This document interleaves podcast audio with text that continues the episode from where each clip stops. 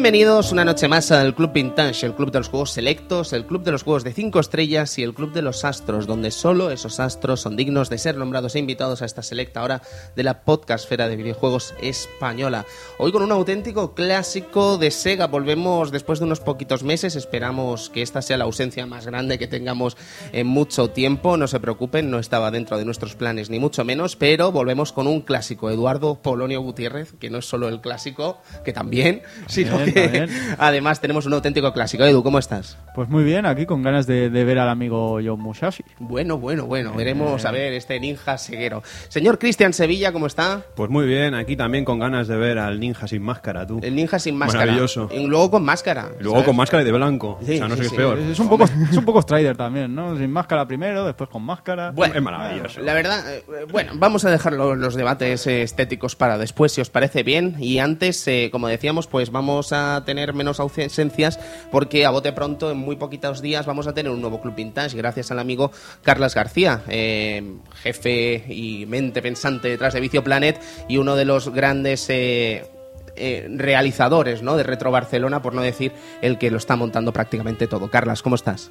Hola, muy bien chicos, muchas gracias por invitarme y un placer estar aquí y compartir un nuevo programa con, con vosotros, que ya se os echaba de menos, la verdad. Nosotros también le echábamos mucho de menos. Suena tópico decirlo, pero me alegra muchísimo escuchar ya solo la sintonía y espero que los amigos que han estado esperando un programa pues se contenten con lo que tenemos hoy. Servidor de ustedes, Tony Piedrabuena, eh, os doy la bienvenida y esperad eso, un ratito de videojuegos clásicos, un ratito de una auténtica leyenda del videojuego y poneos cómodos porque nos vamos ya.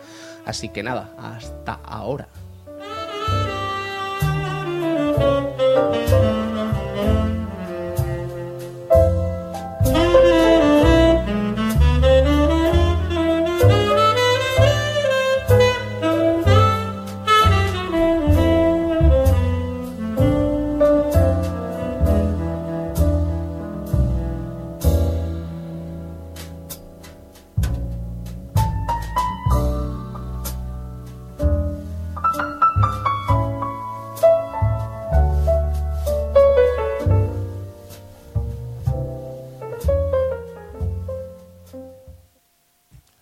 Bueno, bueno, una ausencia prolongada que ha servido, por ejemplo, para que el señor Kitian Sevilla se nos vaya a Japón. A Kitian, Japón. ¿cómo es ese viaje? Yo creo que mañana tendremos tiempo también de repasar esto en Arcadia, en una versión que puede ser bastante más delirante.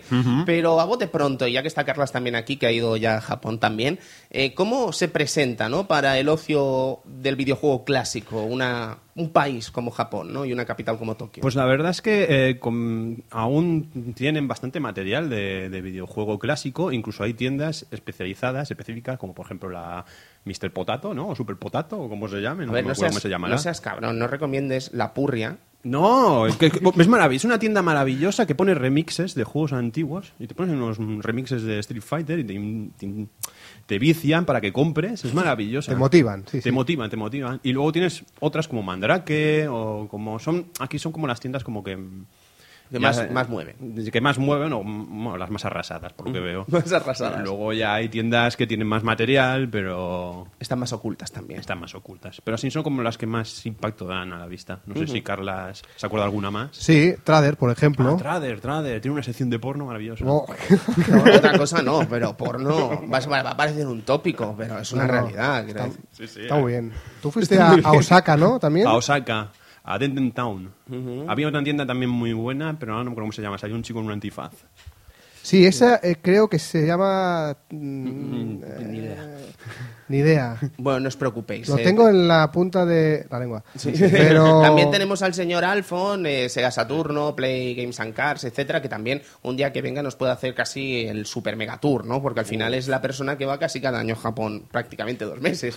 Así que, bueno, en fin, que tenemos un tema interesante que podemos tratar y rescatar en un futuro cercano del Club Vintage y que, bueno, lo tenemos ahí en la recámara. En todo caso, Kitian, ¿te lo pasaste bien? Sí, muy divertido todo. Eh, tema arcades, tío, ¿cómo está eso? Maravilloso. Pero bien, ¿verdad? Maravilloso. Vale. No lo sabrás nunca, es maravilloso. Bueno, Bueno, bueno, perdona, pronto. perdona. Sí, sí, lo sabrás pronto. Espero saberlo pronto. Perdona, pero... Que, eh, sí. mm, ¿Cómo molan esas salas?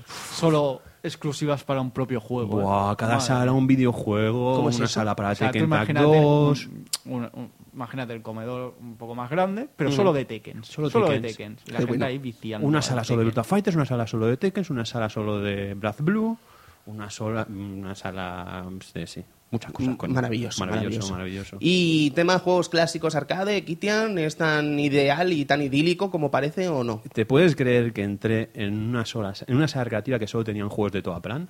¿Qué con dices? Esto, con esto te lo digo todo. ¿En serio? Bueno, no, tenía más, más cosas, ¿no? Pero, pero gran parte de las recreativas eran solo shooters de toda plan. Y había peña jugando y eso, tío. No, en ese momento no. pero sí, pero... Nada, pero que mola, tío, mola muy, muchísimo. muy, muy, muy, lo tienen muy bien conservado, está todo muy bien, muy bonito todo, es un respeto al videojuego. Ujú, un- una- Es su cultura. Sí, su claro. cultura, sí, sí. Qué maravilla. Bueno, pues podríamos rescatar este programa en un futuro, pues aquí con el amigo Carlos, con el Kitian y con el Alfon. Y el Edu y yo, pues estaremos aquí babeando básicamente, porque Edu, hasta septiembre de 2016 no nos toca ir a Japón. Sí, más Es la- es la- son cálculos. Es son la cálculos. fecha que nos hemos propuesto. Febre- septiembre de 2016. Veremos a ver qué sucede cuando el Tony ya sea periodista y el Edu pues sea millonario. Bien, eh, amigos, eh, Retro Barcelona, Carlas. ¿Qué pedazo de edición se está presentando? ¿Qué pedazo de invitados y qué montón de actividades y qué montón de cosas? Eh, yo creo que desde por parte de toda la comunidad clásica de videojuegos, ya no solo de Cataluña, sino también de España, eh, solo agradecerte que estés haciendo este esfuerzo, también a Pablo Avilés, obviamente, con todo el asunto de, la, de, de las causas benéficas que tiene detrás y tal, que espero que también nos cuentes, pero en fin, que es un placer tener un evento así en una ciudad como la nuestra. Pues sí, Tony, eh, pues es una cosa que ya incluso contigo hemos comentado en, en más de una ocasión, ¿no? La, de la posibilidad de, de- de organizar y de tener un, un evento así en, en Barcelona. Y bueno, ya no solo en Barcelona, sino en, eh, en Cataluña, que de alguna forma pues homenaje al, al videojuego clásico, ¿no? Es algo que, que nos hace mucha ilusión, hay mucha ah, afición aquí por estos, por estos lares y, y nada, pues con, con esfuerzo y sacrificio pues intentamos tirar, eh, y mucha ilusión, intentamos tirar esto para adelante. Eh, la, la pasada edición pues tuvo muy buena acogida, como, como Edu y, y Cristian pues ya pudieron comprobar, ¿no? Y en esta edición pues ya llevamos meses eh, empezando, a, bueno, trabajando desde, desde las sombras, ¿no? Eh, con, con contactos, con la página web renovada y todo eso.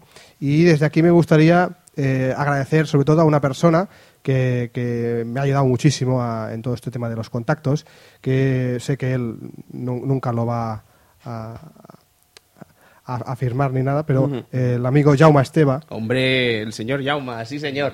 La relación de Yauma con el Club Vintage es un sinsentido, quiero decir, es una lástima que nunca la hayamos tenido aquí cuando, bueno, es una relación tan tan sumamente buena. Un abrazo al Yauma, claro que sí.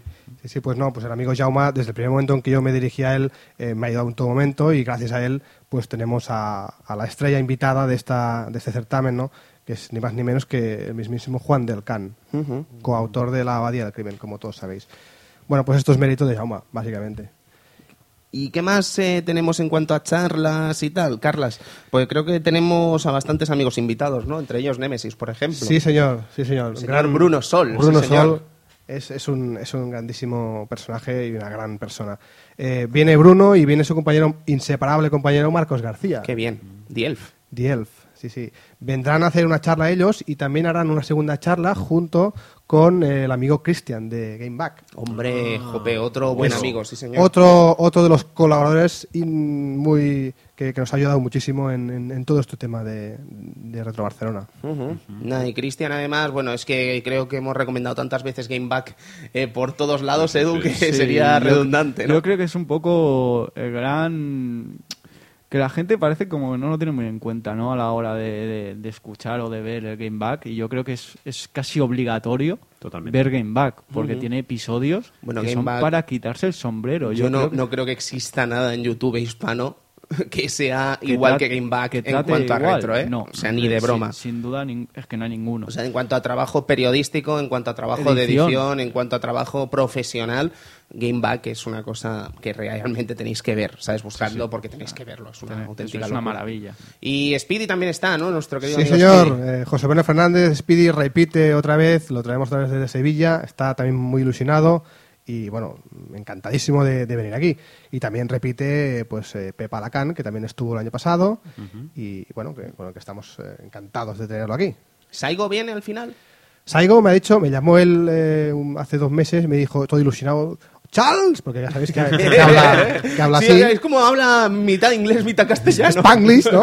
Me dice, Charles, que vengo al final. Y hostia, eso, pues la verdad, me, me hizo mucha ilusión porque el año pasado quise, quise que me, gust- me hubiese gustado que, que hubiese venido, pero no pudo ser Es por que tema de creo trabajo. que tuvo un baby, ¿no? Además, eh, para las Sí, fechas de Retro sí, Barcelona. sí, claro, es que los padres es lo que tiene, tío. Pues sí, lo tenemos por allí. Y de charlas, eh, ¿qué más? Eh, bueno, también tenemos a otro que por aquí, por Barcelona, le tenemos mucho cariño, que es ni más ni menos que el señor Alfonso Azpiri, que viene, señor. viene a presentar el, el Tape Covers 2, eh, estas láminas de Dinates después de sus portadas. Y también está Andrés Samudio, que también lo traemos. Madre mía, Samudio, vaya crack también. ¿eh? Es un monstruo también. Vaya y crack. aparte, muy buena persona también. Sí, sí, sí. sí. Ambos, ¿eh? Eh, a Lazpiri, la verdad es que no tengo el placer de conocerlo, pero Sí, es una locura, ¿sabes? es una persona súper cercana y tal, y es un auténtico monstruo. Eh, ¿Qué cartelón, Carlas? ¿Qué cartelón? Eh, tema campeonatos y tal, supongo que un Yeah. poco como el año pasado. Edu, eh. Carlas. Sí, sí, yo por, por nuestra parte un torneo de, de Street Fighter 3 Zero Strike. Ah, qué bien, Que, tío. que- que va a molar. Este año sí es retro, ¿no? Este año sí. Este, este año sí que es retro. Vale, ha pasado un año ya y ahora sí que es retro. También tendremos los de Arkham, ¿no? Haciendo Sí, señor. Bien, de, de Windjammers, ¿no? Arkham Team vienen a hacer un torneo de Windjammers que, que patrocina a la gente, los, los cracks de Okem Studio. Tío, yo no sé, no, no entiendo por qué no voy a Retro Barcelona si son todos amigos, tío, o sea, es para flipar. O a Ken también tendríamos que traerlos O un a día. ¿eh? deberíamos hablar con ellos, que Sí. vinieran un día, que nos explicaran temas recreativos, porque vale la pena. Vale Yo la creo que sí, ¿eh? de verdad, ¿eh? porque son buena gente, trabajan muy bien, con buena escolaridad y hacen o sea, virguerías, auténticas virguerías. Bueno, tú creo que mañana, Tony. Tengo una un- reunión con ellos, sí, porque me pillo una recreativa, mara me va, ¿sabes? A una auténtica ganga y me voy a pillar un control rollo el del binaco, ¿sabes? Con siete botones y va a ser realmente maravilloso. Yo te voy a dar solo una recomendación y es que no te pilles los controles de la época. No, no, no, no, no, pasando, pasando. Yo voy a tirar de mi sangua, voy a tirar de mis cosas buenas y Hombre, espero claro. que sean sanguas de verdad, ¿eh? No te digan que sea sangua y después no lo Eso, sea. eso, de mentira. que- que Que hay- esas cosas pasan, ¿eh? Tened Sí, cuidado. sí, no, sí, sí, eh, hay, mucha falsificación de sangua por ahí. Sí, y mucho falsificador también. Ah, También. En fin, eh, es lo que tiene y es lo que hay. Carlas, eh, no hemos dicho la fecha, importantísimo. Sí, perdón, eh, es el fin de semana del 22-23 de noviembre. Eh, repetimos ubicación en el Museo de Design Hub de Barcelona. En eh, plena ¿Cómo Plaza se llama? Glorias. Exacto, en Glorias, correcto. Está muy bien ubicado, es un, es un espacio, la verdad es que es muy luminoso, muy es, es- es grande. Eh, el año pasado estuvimos muy cómodos ahí, estaba, se podía hablar tranquilamente. Sí, la sí. gente sale muy contenta con, con el espacio. Claro está que el espacio no, no, no es gratis, evidentemente. El año pasado, eh, mencionar que el año pasado sí que fue gratis porque, como ya sabéis, los de la DEFCOM nos cedieron el espacio y por eso, evidentemente, nosotros no cobramos ninguna entrada. Este año, pues lo primero que nos dijeron fue, oye, pues eh, claro, tuvo cierto éxito. Creo recordar que pasaron entre 6.000 y 7.000 personas. Entonces, Bestial. Nos dijeron eh, la DEFCON, bueno, este año tenemos que compartir gastos, claro. Lógico. Pues entonces, un sitio como el Hub, que ya os digo que vale una pasta, pues tenemos que cobrar una entrada única y exclusivamente para fraguar el tema del, del alquiler. Solo para esto, que, eh, que me gustaría recordar que Retro Barcelona es un proyecto sin ánimo de lucro, en el cual, pues, eh, no solo... eh, no tenemos lucro, sino que encima tenemos que poner pasta de nuestro bolsillo. Sí, sí, sí, Sí, sí. ¿Cuánto valdrá la entrada, Carlas? ¿Se sabe? Tres euros la de un día y Nah, cinco el fin de semana. No es dinero, tío, Nada. no es dinero. O sea, es que, mira, eh, no hace falta irse muy lejos para ver entradas de 10, 15 euros y que valga 5 euros el fin de semana. Mira, maravilloso. es un regalo, tío. Sí, sí. Es Pensamos- un regalo, no os preocupéis. Es que estamos muy mal acostumbrados en España, muy, Totalmente. muy mal acostumbrados en España a estas cosas y a mí no me parece dinero pagar 5 euritos por un fin de semana, por favor, con todas las charlas, todos los eventos. que es eso. No seamos ridículos, no seamos ridículos. Eh, Carlas, eh, me gustaría que hablases de las eh, videojuegos por alimentos, se llamaba de Pablo. señor. Eh, Sí, cuéntanos señor. un poquito, tío. Eh, sí, bueno, una de las, de las bases de Retro Barcelona y de los, nuestros proyectos más simbólicos es, Retro- es, Videojuegos por Alimentos, que es un, un proyecto que lleva a su piba, de nuestro amigo Pablo Vilés, que eh, lo que se trata es de recaudar alimentos no perecederos para, para los más necesitados, que en esta época que desgraciadamente nos toca vivir, pues hay gente que lo está pasando mal, ¿no? Y este proyecto, pues, eh, bueno, eh, se, se nutre de las, de, de las donaciones de la gente, de las donaciones de las compañías, y luego viene la, la gente a comprar, entre comillas, esos juegos, pero la moneda de cambio no, so- no es dinero, sino es alimentos. Espectacular, es espectacular. que van destinados al, al banco de alimentos de la, de la, de la ciudad en la que se hace. Es genial. Eh, una, o sea, es una forma súper interesante de ayudar y es una, o sea, es una idea realmente estupenda para echar una manita. eh, además, mientras te lo estás pasando bien, ¿no? Ahí Como es un evento así. Así que muchísima suerte a todos, Carlas. eh, ya no solo por videojuegos por alimentos, que me parece espectacular. Un saludo al amigo Avilés desde aquí. Y sobre todo eso, que Retro Barcelona salga bien. Carlas tiene una pinta bestial, bestial. Sí, si ya el eh, año pasado se pudo salvar con la falta de tiempo, la- el, el tiempo que habéis tenido para organizarlo no ha hecho más que hacer un evento sencillamente espectacular. Sí, la verdad es que sí, porque el año pasado, como ya sabéis, yo lo pillé al final, ¿no? El proyecto. eh, Pero que muy al final. No, muy al final. Y, y no es. eh, no es ningún secreto, es un secreto, no, no es un secreto, vamos, que eso iba a ser un, un- un mercadillo, básicamente. Entonces, claro, yo cuando lo vi dije, mm, hombre, esto me gustaría que fuese, yo intenté aportar un poco más de, de contenido, ¿no? Por eso intentamos eh, traer a gente para hacer conferencias, para hacer más torneos, y Los- este año Los podcasts también dependió de los podcasts los hicimos también nosotros, evidentemente, o sea, un poco más que si no solo fuera mercadillo, que por eso también recibimos uh, al- unas críticas que vimos que nos dijeron que había demasiado mercadillo. Claro, eh, Es que era lo que iba a ser. era lo que iba a ser y entonces, eh, pues nada, este año ya hemos trabajado para traer más sistemas. Eh, por ejemplo, están los amigos de la Asociación de Amigos de MSX, los de Amigo- Amicon que vienen de Madrid, los de Commodore Plus. Eh, Guau, ¿Habrá peleas entre ellos, Carlas, tío? Podríamos No sé. soltarlos en la Monumental, tío. Qué guapo, ahí los microordenadores. Estaría bien, ¿eh? ¡El Atari es mejor! ¡No! El ST, el sensible soccer se veía mejor. Vendrá uno por ahí. ¡El Amstrad CPC! ¡Bumba! Hostia. Sí, sí, también están los amigos del mundo del Spectrum, los amigos eh, de Fase Bonus, que vienen a presentar otra vez con la demo de Antarex, por ejemplo. Antarex. Ah, bien, bien. ¿Harán podcast eh, fase bonus, Carla? ¿Sabes algo? Creo que no. Ignacio y compañía. Creo que no. Viene Ignacio, de hecho. Viene Ignacio. Viene pues, Poker ok. Lucho. Genio. Ole, tío. Vaya, vaya selección de cracks, Van a chaval. presentar su nuevo juego, ¿no? Sí, señor. ¿Qué, Eduardo? ¿Qué va a haber de Club Vintage? Eh, pues lo estamos hablando, pero en teoría va a haber Castlevania Chronicles o. Castlevania Sí, sí. S- de X68000, Anda. como queráis de- decirlo. Anda, que fucker, ¿no? Que. Fuker. No, es un juego que, que le tengo mucho cariño. En la época de PlayStation 1, pues era un juego que, claro, no podías jugar si no tenías una, una X68000 y aquí como que no había nada. Bueno, y, genial. y será interesante Sí, sí, a- sí. ver cómo, cómo, cómo, cómo era este juego en, en sus sí. dos versiones, tanto en la Chronicles, o sea, la, la Range, como llamaron, en la original. como en la original. Qué bueno. Pues, Carlas, eh, recuérdanos datos. En The Hoof, días... Sí, eh, 22-23 de noviembre en el Museo Design Hub de las Glorias.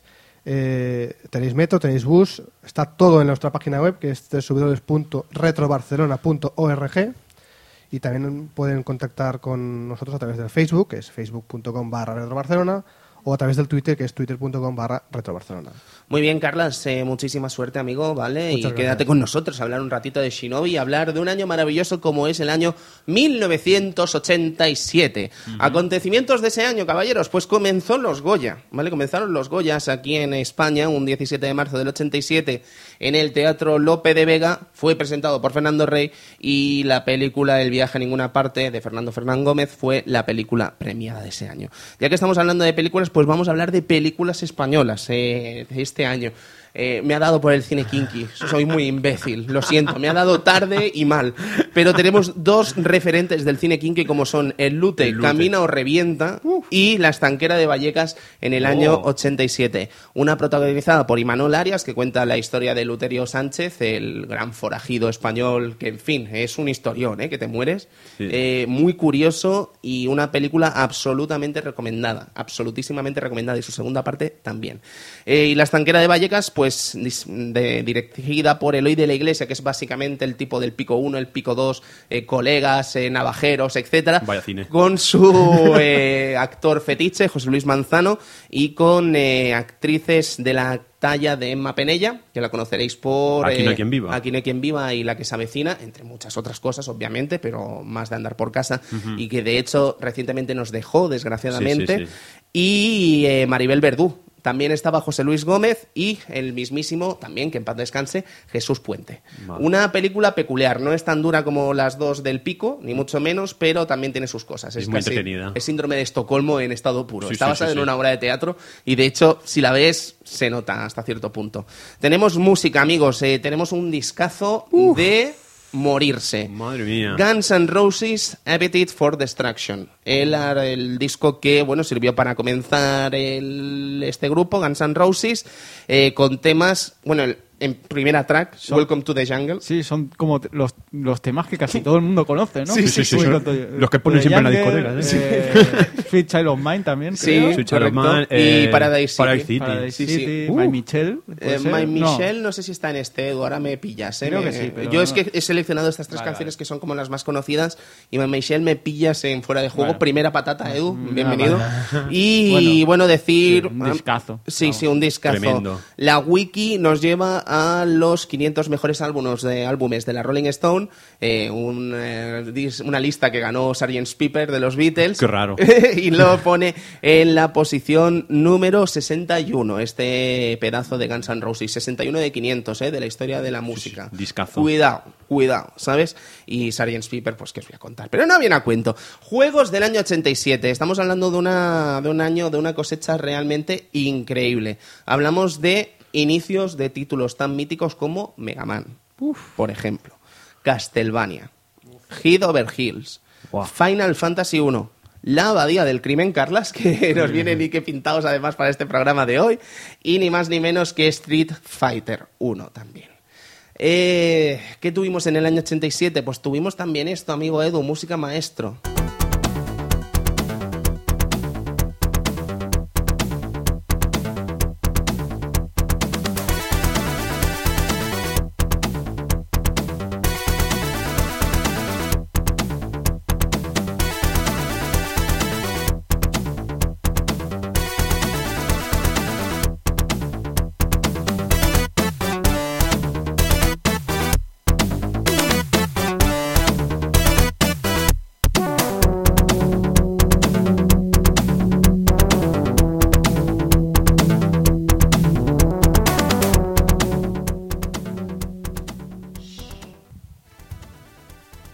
Shinobi, caballeros, perdón, hemos tenido un pequeño lasus.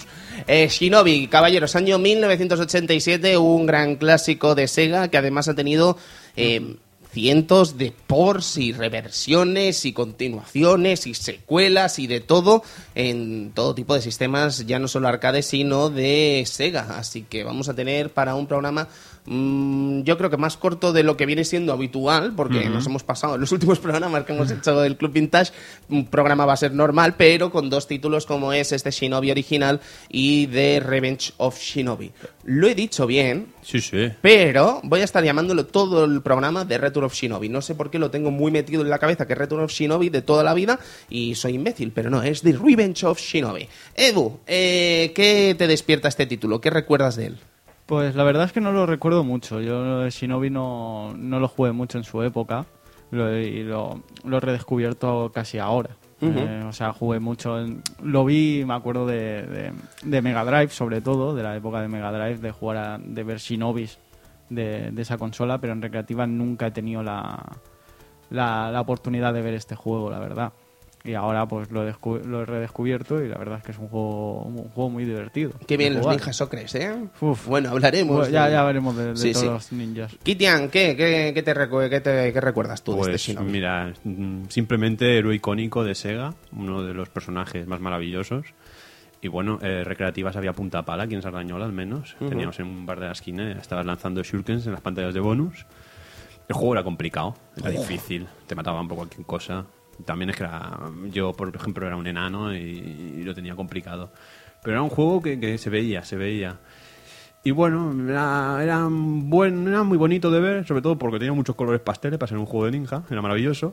Pero cada vez era, era un juego muy, muy, muy entretenido, muy, no sé, y muy difícil. Eh, maravilloso. Señor Charles, Pues yo, Shinobi, eh, yo, ya sabéis que yo soy más Nintendero que, que Sega.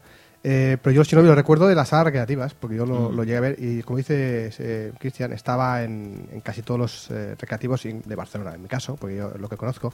Y bueno, difícil sí, porque era un, un juego de recreativa que lo que lo que buscaba era que, que- que chupar monedas, vamos, ¿no? Joder.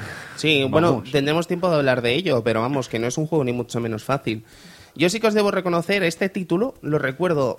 O sea, lo que más me impactó cuando lo vi en su momento, y yo era un niño, ¿eh? Yo era muy, muy pequeño cuando vi este título en la línea, además, en la línea de, de la Concepción. Allí se veía. Es que es verdad, Kitian, no te voy a engañar. Es que en la línea se veía muchísimo este juego en un montón de bares, en un montón de sitios y tal.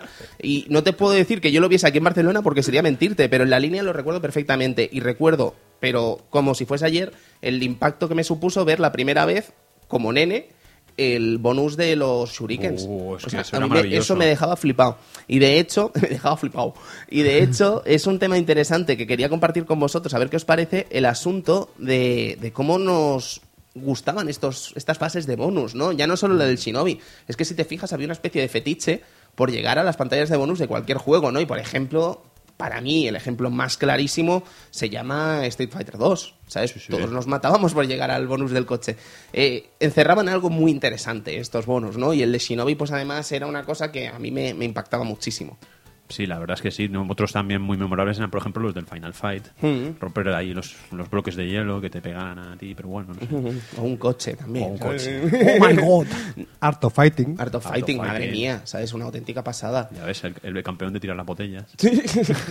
No, pero que os quiero decir, no sé, que eran como. Además, fíjate que cuando hacían un alarde técnico, como podía ser en el caso de este Shinobi, te lo ponían ya solo en la mera demostración del título, ¿sabes? La que iba pasando y tal. Y no es de extrañar, porque es que era realmente espectacular. La cuestión, amigos, es que Shinobi eh, se convierte prácticamente en un icono de la propia Sega. Y no es de extrañar. Sabéis que nos que tenemos eh, una auténtica devoción y una auténtica pasión y creo que no lo hemos ocultado desde que empezó este programa del Club Vintage por las sinopsis de Master System.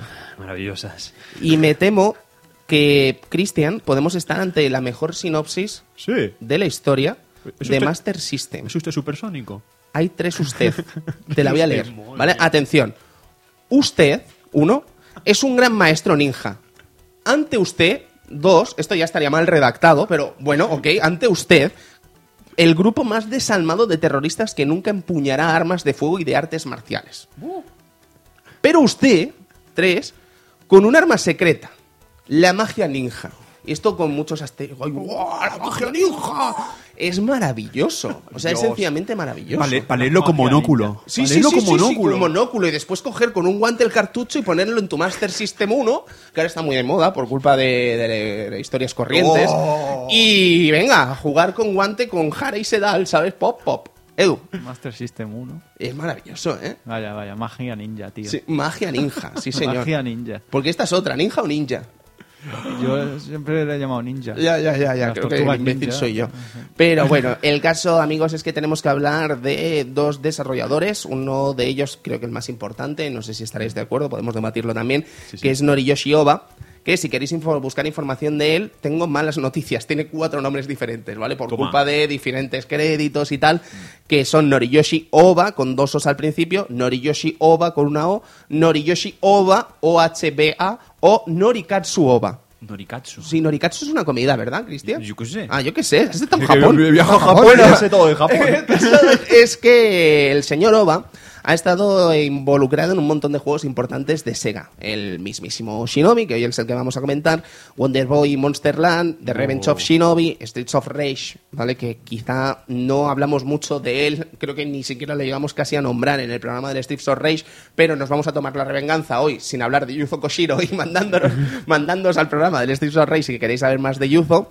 Y Shinobi 3, obviamente. Además de eh, Dr. Robotnik Bean Bean Machine, eh, lo que es el Puyo Oh, Puyo, eh, Clockwork Knight, Edu, Sakura Tyson, Skies of Arcadia y los dos Shinobis de PlayStation 2, tanto Shinobi normal como Nightshade o Kunoichi en Japón, sí. Sí. ¿Ves cómo eres un fucker? Me lo Y compré. luego también tenemos eh, que trabajó en varios eh, en varios juegos de Sega, eh, colaboró, como puede ser el caso de Panzer Dragoon, Nights into Dreams, Daytona USA Championship Circuit Edition o el mismísimo Sonic Adventure.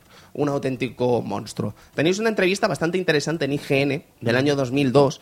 Eh, tenéis que buscarla como Shinobi Interview ign.com y os la encontraréis en la que habla básicamente del Shinobi del año 2002 y bueno, comenta algunas cositas de Steve Race y de cómo desarrollar cómo desarrollar el juego y tal, ¿sabes? Muy muy interesante.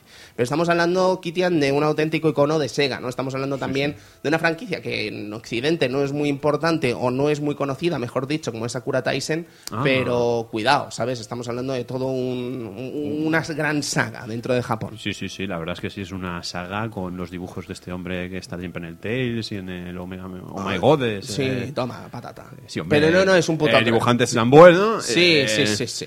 Y bueno, mucha gente buena. No, no. Sakura Taisen también. Son maravillosos. Fabulosa. Y luego tenemos Yutaka Sugano también, que es otra de las personas involucradas en este primer Shinobi, que, bueno, una de las partes importantes. Es decir, que estuvo desarrollando, bueno, fue parte, eh, colaboraciones eh, con el Sonic Team, con Sonic 2, Sonic Spinball. Eh, también tenemos cosas como el propio Shinobi, Crackdown. Y decir que fue de la fuga de cerebros importante de Sega en el año 99, en la que se marchó el mismísimo Naoto Oshima o Oh. Yoshi Ishii junto a aquí el amigo Yukata Sugano y formaron Artun, ¿vale? Que la conoceréis por Blinch, de Cat. Eh, Sí. por otras cosas, por cositas también más, como Sí, sí, el Blue Dragon también. Artun es era el Está con Miss Walker, está Ah, por ahí. vale, vale, vale, Sí, oye, sí, colaboración pero y sí, tal. colaboraciones. Correcto. Pero bueno, el caso es que hoy vamos a hablar de Shinobi, ni más ni menos. Estamos hablando de una máquina bastante, bastante interesante. Mm. La gente, pues el evento, o sea, la comparación más obvia de este título es el Rolling Thunder de, de Namco. No sé cómo lo veréis vosotros, pero yo creo que es más que evidente que hay, hay una inspiración bastante importante. Totalmente. Y tenemos el asunto del doble plano, por ejemplo, ¿sabes? El protagonista, al igual que Rolly Thunder, puede moverse entre diferentes planos para cambiar en punto de vista y disparar, en este caso shurikens, a personajes que están en un plano o están en otro. Entonces tú puedes usar esa ventaja para que no te disparen, para que no te dañen y buscar puntos débiles incluso de diferentes enemigos si aprovechas esa que están de espaldas, ¿no? Sí, la verdad es que es un sistema, mm, bueno, no era un sistema innovador, pero la verdad es que es un sistema que da ah, bastante juego y en eso te haces tus propias estrategias y que, bueno, más en, en el futuro mm, cambiaría un poco, pero otros, juegos otras saga- otros juegos de la misma saga seguirían teniendo. Eh, además, bueno, eh, Shinobi, como buen ninja, pues tiene su historia de ninjas, obviamente. Hombre, claro. Como no podía ser de otra forma. Tenemos un grupo terrorista llamado Z que ha secuestrado a todos los niños de la, del clan ninja. Pobres niños. Y que son niños, cuidado, no son niñas, aunque vayan vestidos de rosa y parezcan niñas, obviamente. Pues no, eh, Yo Musashi debe rescatarlos, ¿vale? Hay como seis misiones, cinco misiones, disculpad, y en estas cinco misiones, pues bueno, tenemos que rescatar a todos los niños del escenario para poder pasar al siguiente nivel. Y diréis, "Ah, Moonwalker. Después hablaremos de ello, porque hay alguna cosa interesante que podríamos comentar en esta relación entre Shinobi y Moonwalker, que no es precisamente que Michael Jackson sea un ninja del pop, ¿vale? Hay más cosas aparte de eso, podríamos mirarlo, pero es bastante interesante esta relación, estos paralelismos que existen entre Shinobi y Moonwalker en consolas, en sistemas domésticos. Bien, amigos, eh, Shinobi, eh, un juego muy complicado, quiero decir, eh, bastante duro, en el sentido de que al final un toque está muerto y comienzas sí. la pantalla Es el ninja más débil del mundo. es el, el ninja más pocho de la historia, sí, Sí, señor. señor. Pero bueno, es que la teoría, Cristian, es que no te den, ¿no? Que claro, un ninja... No, pues, eres ninja, te ocultas en las sombras. ¿no? Claro, claro, claro. ¿Dónde vas, tío? No llevas ni capucha, encima te matan de un golpe. Otra cosa que me impactaba mucho de Peque, además del tema del bonus, es la introducción del juego. Bueno, la Oh. introducción, ¿no? Que es el Shinobi, es el ninja mirando hacia izquierda y hacia derecha, ¿no? Con esa mirada Y- espectacular, y ese niponuda. ese kanji que vuela ahí. Sí, sí, sí. ¿Qué, qué de Sega eso, ¿eh? Qué, Sí, qué sí, sí, Tredimar sí. de, de Sega. eh, kanjis volando, nombres Cosas- volando y tal, ¿sabes? En 3D, maravilloso. Sí, sí, sí, sí, sencillamente genial. Pues eh, comentábamos que eso, que es un juego muy difícil, Kitian. eh, básicamente, cualquier impacto te mata. Sí. Y ¿Vale? además es muy traicionero. Traicionero. ¿Por Cualquier momento te aparece el tío sin venir a cuento, cualquier bicho, o cualquier tío disparando, o un tío que tienes que saltar porque te va a atacar y de pronto te has encontrado una, bola- una bala de otro mm, mercenario que disparaba desde el otro lado y te da, siempre te dan.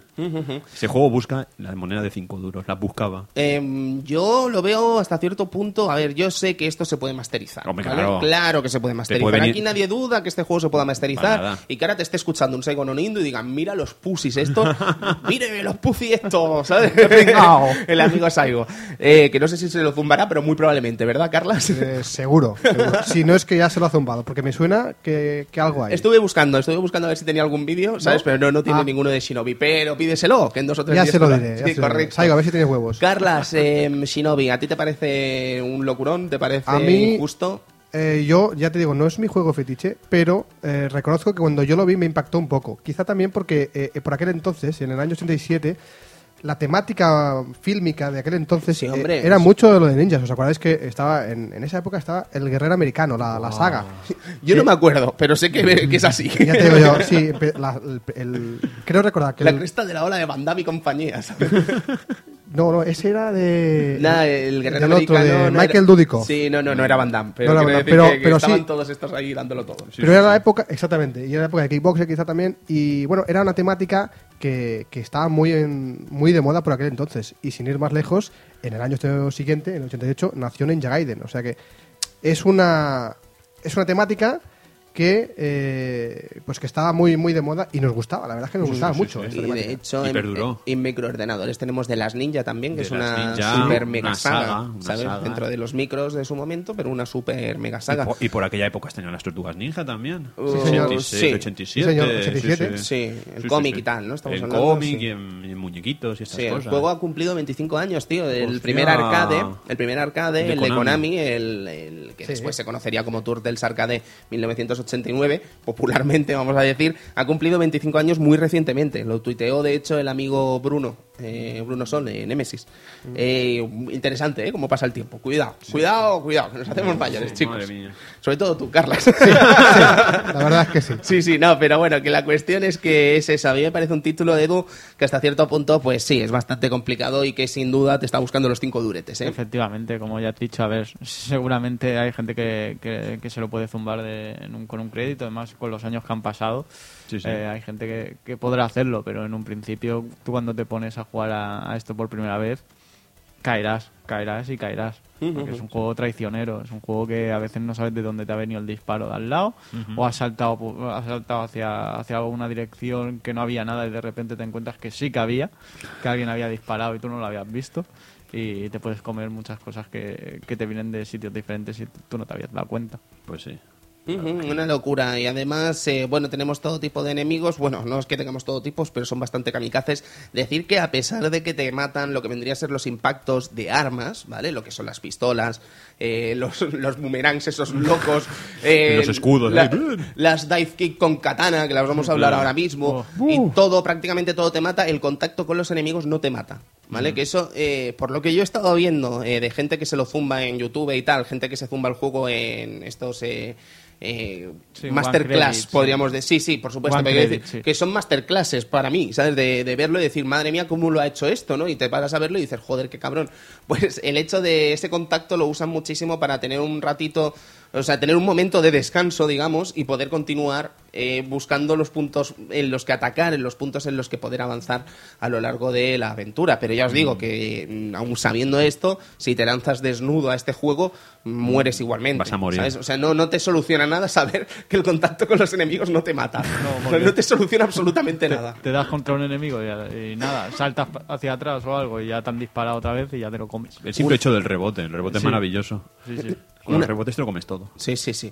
Eh, señor Edu, eh, podríamos hablar, por ejemplo, de enemigos, ¿no? Tenemos soldados normales, tenemos eh, la gente de Retro Gamer en España lo llamó Carnot falso, ¿vale? Que es este tipo que el va con, mongol, el, el con el escudo. El sí. escudo y la espada, ¿no? Sí, sí, es Carnot falso y me parece sí, divertido. ta- También están los random Hokuto no Ken, ¿no? Esos que van con las sombreras. Ah, también, también. Bueno, muy, típico. Que el primer malo se llama que no, ni más ni menos. Ya, ¿sabes? ya, ya, Oh, por eso, por eso. oh. O sea, pero el típico punky de Hokuto, ¿sabes?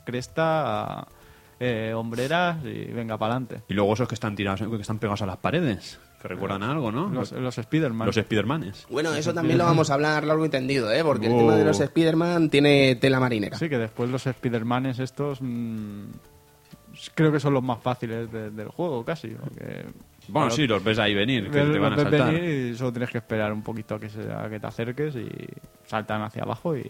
Y te dejan cao, te dejan cao. También están los pistoleros, tú.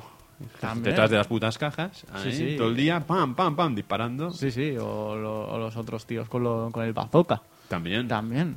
Eh, Vaya- hay de todo, hay de todo. vaya y después ya, ya tenemos los, los, los ninjas.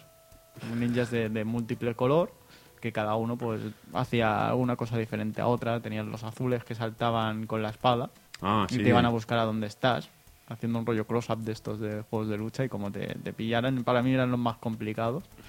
Eh, también estaban los rojos o los verdes. Y hay momentos del juego que, que, te, que te salen todos seguidos. Era un auténtico espectáculo Sentai. Sí, sí, el, el momento en que eso, que te salen todos los ninjas de diferente color, los que se van mezclando, es, es increíble. Bueno, se mezclan y se te mezclan en el aire con ataques bastante Sí, por surrealistas, ejemplo, ¿eh? que decías, el, el ninja azul, ¿no? Con ese cross-up aéreo que, que Pero te, es que... que te va es- a buscar. Es que va- inevitable. Es que, te va decir, es que no puedes hacer nada. Pero, es que hay momentos del juego, eh, lo que he dicho antes, hay una pantalla en concreto que, te- que se mezclan todos. O sea, que, que te salen cuatro Sí. Y, y es como, te salen cuatro azules y ves a todos ahí buscándote, ¿sabes? Buscando la caída donde te pueden dar. O aparecen lo- los verdes que van más lentos pero intentan darte. O, no sé, es una locura. Y todo esto sumado al hecho de que encuentra a los nenes, que no están muy ocultos, la verdad, No, ¿sabes? no. que Se- no, Se no es. Moonwalker esto. Moonwalker, no tienes que ir ahí quitando rosa. hierbas o levantando capos de coche. Sí, o tumbas. O tumbas. O tumbas. ¿Qué hace un niño en una tumba? Bueno, da igual. Qué creepy. Qué creepy era Y por eso. supuesto, eh, los buzos ninja, que no se os olviden los buzos ninja, ¿vale? Son ¿Qué, maravillosos. qué pantalla más chunga? Porque, o sea, chunga. Llega, llega- o sea, todo el juego es chungo, ¿no? Pero llega un momento en que digo, mierda, no tengo que caer para abajo. Y cuando caes y no pasa nada, simplemente, simplemente te dan, ¿no? Estaba tan acostumbrado a que eso seguro que era una plataforma. Y como te ibas para abajo, te mata, que, que en realidad te caes y puedes volver para arriba. Que ¿Y- no... ¿Y cómo saltan entonces? No tiene sentido. Sí, o sea, en, en realidad, ¿dónde está el suelo aquí? Ya, ya, ya. Porque, como nada, bueno, da igual. Pero, pero, primer contacto con el buzo ninja es mortal. Sí. Del palo hay una, voy a saltar porque es lo más Y normal. te lo porque, comes. y te lo comes. Bien. Gracias, eh, Sega. La segunda lo tendré en cuenta, no saltaré. No Yo estoy obsesionado, eh, lo reconozco. Estoy obsesionado con este título y su relación con Moonwalker. Pero el segundo nivel, lo que son los edificios, se parecen un montón a los edificios de la segunda pantalla de Moonwalker. Cuando Los de estás Bat. jugando Beat It. No, no, Beat It. Ah, Bitet, es verdad. Sí, sí, sí. O sea, es mm, bestial el parecido que hay entre unos y otros. Bestial. Con un meteorito y todo. No, meteorito no, pero... No, no, no te transformas. No, no, no. Pero es muy, muy parecido. El diseño de las casas que son similares, perdonadme a la referencia que es lamentable, a las de solo en casa, ¿sabes? Como con su ventana y tal. ¿Sabes? No. Pero son súper parecidas, joder. No sé, es que realmente, no lo sé realmente si será cierto, pero parece un poco que, que, que Sega tenía un motor propio y podía, podía utilizarlo. Bueno, no después- estoy seguro no, de eso, no. pero podría ser. O sea, lo que, eso lo veremos después, Edu, con el caso de Revenge of Shinobi. En este caso hay similitudes, pero es que con Revenge of Shinobi es que tenemos el caso de que el sprite es prácticamente del mismo tamaño de los personajes, eh, la forma de comportarse de las físicas es prácticamente las mismas y tal, pero ya hablaremos de ello. Si os parece bien, tampoco quiero adelantar mucho de ese asunto. Eh, estábamos comentando también, pues eh, aquí ya se empiezan a notar algunas de las licencias. Hemos hablado, por ejemplo, de Spider-Man mientras estaba fuera, Sí, sí, que un pequeño percance, y también tenemos ya los primeros indicios de Terminator. También. Sí, con Sí. el- También los mechas estos.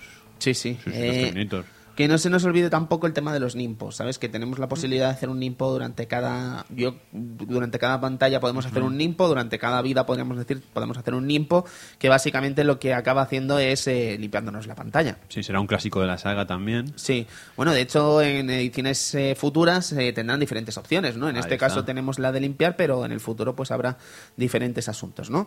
Una de las cosas más interesantes, o al menos a mi parecer, de este título, eh, bueno, también decir que tienes ataques cuerpo a cuerpo y a distancia, el normal es a distancia, ¿no? Puedes conseguir un, Un power un up. it- un power up que convierte los shurikens en torpedos, ¡Oh, llevas un ¿sabes? bazooka! en misiles, que dices, ok, vale, te lo compro. Y lo más interesante, una de las cosas más curiosas de esta franquicia también son los enemigos finales. Enemigos finales, hablamos del primero, este Ken O, que creo que es inevitable pensar al final un poco por el tamaño y tal en el puñado de la estrella del norte, pero estamos hablando de enfrentarnos a un auténtico helicóptero en el segundo nivel. Esto no Sí, lo sí. inventó ni mucho menos Metal Gear, Eduardo. No, no, no. Aquí luchas tú contra una especie de Harrier tú solo. ¿eh? O sea, un ninja solo ahí lleno de, de, de- de otros ninjas, porque dentro de lo que cabe el helicóptero va sacando otros ninjas y tienes que ir ahí con cuidado. De que no, de no que te den. den. O sea, los bosses realmente eran, eran muy complicados. Hostia, ¿Cómo podían caber tantos ninjas en un helicóptero? Mira, no, no, no hay explicación. No hay explicación alguna.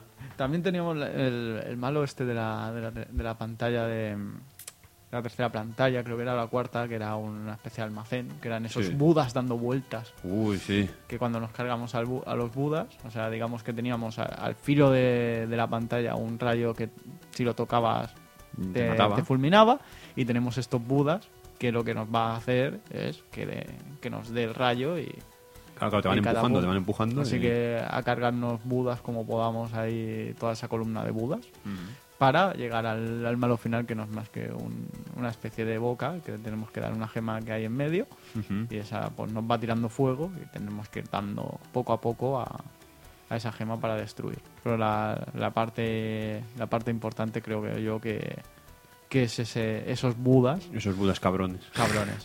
Sí, sí, sí. sí. Sí que es verdad, sí. Cuidado, ¿sabes? Pantallón. Sí, sí, es lo que te digo. eh. Eh, yo no sé cómo lo hicisteis esto. Yo vi uno de estos gameplays en los que el nota se metía dentro de las pantallas de los budas, ¿vale? Entonces, como eh, el tocarlos no te mata, comenzaba a rebotar dentro como, oh, oh, oh, oh, oh, oh, oh", ¿sabes? Pero era un error, obviamente, ¿sabes? Entonces, de golpe salía sin matar a ninguno fuera de esto Y se cargaba la- y comenzaba a darle a la cabeza y después cabeza a los budas, ¿sabes? Una locura, dices, pero, pero no tiene sentido. yo yo rápido y ten suerte. Sí, sí, sí. Por supuesto. suerte que no te Totalmente. Es eh, muy complicada además esta pantalla, quiero decir, no es de las más difíciles, pero tela. Tenemos Golems también, no sé si habéis hablado de ellos. No, lo- los Golems y los esqueletos estos que te lanzan huesos también. Sí, Los- bienvenidos a Eh, Castlevania. Bienvenido a Castlevania, esqueletos ninjas, Sí. en este caso. Eh, ¿Y qué me decís de los cuervos estos locos? Ah, los cuervos a mí me hacían Cuervos gracia, superhéroes. o sea, eh, el cuervo siempre me ha hecho gracia. No, esto Ahí es, lila, ahí. esto es un poco también, supongo, parte de folclore y tal, ¿no? Porque Sí. si te fijas en muchas series, eh, ya no solo paródicas, sino en muchas series de, de, de- de ninjas, samuráis y tal, siempre acabas viendo cosas con cuervos y tal. Supongo que será parte... Del folclore japonés. Sí, será parte del folclore. De los, ¿no? yon- de los yokais. Iba a decir de, los los yokais. de los yonkis. De los yokai. De los yonkis. De los yonkis. Bueno, ¿habéis hablado de lobster, chicos? No. Langosta. La bueno, langosta. la langosta es un tipo, eh, además es gigante, es uno de los enemigos bastante interesantes en el sentido de que es un monstruo bastante gigante que porta una armadura de samurái y ¿qué queréis que os diga? Desde luego me parece bastante más fácil que la cabeza de Buda. ¿Sabes? Bastante, bastante más fácil. Y es un enemigo que viene después de, de Buda, ¿no? Pero, en fin, de, bueno, de esta cabeza de Buda, vamos a llamarlo, ¿vale? Y ya encarando lo que vendría a ser el último nivel, eh, sorpresón. Eh, tenemos que luchar contra el enemigo final, que es el, el ninja tras las sombras. Toma. ¿Vale? Literalmente, el ninja tras las sombras. Mm, sorpresón al saber que es ni más ni menos que el mismísimo maestro de Joe. Hostia, yo Sí, Musashi. Qué pedazo de historión, ¿eh? ¿Has visto? Maravilloso. Tenemos hasta un giro. de Sí, qué girón. qué girón. El Masked Ninja, chavales. Eh, batalla bastante complicada y un nivel bastante, bastante complicado también en el que ya la orgía de ninjas voladores se vuelve loco. Se vuelve loco. Eh, Edu, que, que es imposible, ¿sabes? No, es una. Reconocer que no hemos podido, o sea, yo al menos no he podido pasarme este juego ni en broma con un crédito. Es No, imposible, no, ¿sabes? es imposible. Yo al final soy muy de pasar de temas del save state y tal, porque creo que tienes que sufrir estos títulos y tienes que realmente ver la complicación que tiene, pero os aseguro que es de pasarlo bastante, bastante mal, ¿sabes? Y que esto en su momento tenías que dejarte unos cuantos cinco duros para realmente hacer algo interesante. Interesante. Eh, también hay que tener en cuenta el tema del tiempo. Que no lo hemos comentado, cada pantalla dura tres minutos. Esto seguramente a los dueños de recreativos les debía encantar, ¿no? Porque si no morías por una cosa, morías por la otra. Y tres minutos no es mucho tiempo. ¿Os habéis parado a pensar además en la penúltima pantalla, la que es antes del enemigo final, que son estos ninjas azules haciendo dive kicks locas, volando por el escenario y que van de cuatro en cuatro? ¿Sabes? Es que te puedes. Es, es prácticamente O sea, yo no entiendo cómo se masterea esto. Sí, es lo que decíamos, la pantalla está que los ninjas locos salen ahí multiplicados y venga, a por ti. ¿Y Sí, sí. lo? Locura. Pero luego tienes otras pantallas en las que salen todos, de Sí, todos los colores sí. y tal, ¿no? Pero es que es de volverse verdaderamente loco. Sí, es una locura. Es un locurón. Y bueno, eh, la última batalla contra el Masked Ninja, pues, hombre, jodidísima. ¿Para qué nos vamos a engañar, sabes? Además es que si te toca, pues prácticamente eh, no tienes nada que hacer y las vidas vuelan, que es una locura. Pero ya os digo, eh, vale la pena echarle un vistazo, vale la pena echarle un tiento a este Shinobi y a pesar de que no lleve máscara, Christian, pues, hombre, es un personaje bastante guay. Sí, sí, la verdad es que se coge cariño. Sí, ¿por qué, ¿por qué no lleva máscara? Es que es una cosa que no comprendo. ¿Me lo preguntas a mí? No, yo soy el primero extrañado. Te lanzo la pregunta al aire, Eres amigo. ninja, eres ninja, lleva No una sé, máscara. pero tú ves el título, es un ninja con máscara, juegas, el- empiezas el juego y veo sin máscara. eh. No sé, ¿Qué yo pasa sé- a los ninjas sin máscara? Se pusieron de moda. No Muy lo sé, fíjate, raro. fíjate que lo estábamos comentando, ¿no? Teníamos Strider y tal, al principio sin máscara, después con máscara. Tenemos al propio Yo Musashi, primero sin máscara, después con máscara. es, es- es que me impacta, es una cosa que me impacta que un ninja no lleve máscara, porque cuando te comprabas, por ejemplo, el Last Ninja te venía una máscara para que te la pusieras tú en tu casa mientras jugabas a Nasta en CPC. Oye, ¿por qué no? Pero Me, me este parece hombre la mejor idea del universo. ¿Qué opinas, Carlos? Me parece muy buena. es muy bueno. Porque te, te ayuda a meterte en el personaje, ¿no? Sí, sí. Luego te viene, viene tu madre y te dice, niño, tú estás mal de la, de la olla. Niño, apaga eso ya. Estoy jugando un juego de ninjas con una máscara de ninja. Ahí está, se me En cae un y tiene todo. más sentido del que parece. ¿Vale? Estábamos hablando del final, pues. Bueno, yo creo. Yo me pongo en la situación de la gente que consigue pasarse este título en su momento y ve el final. Que el de Master System tiene tela, porque el de Master System Es Game mejor. over hasta luego. Sí, sí. Game over. ¿Sabes? Adiós. Ya ni, ni, eh, felicidades, adiós. No, no, Game over. Ni thanks for playing, ni No, nada. no, no, no, no, no, eres el puto amo, eres tonto, adiós, adiós, adiós.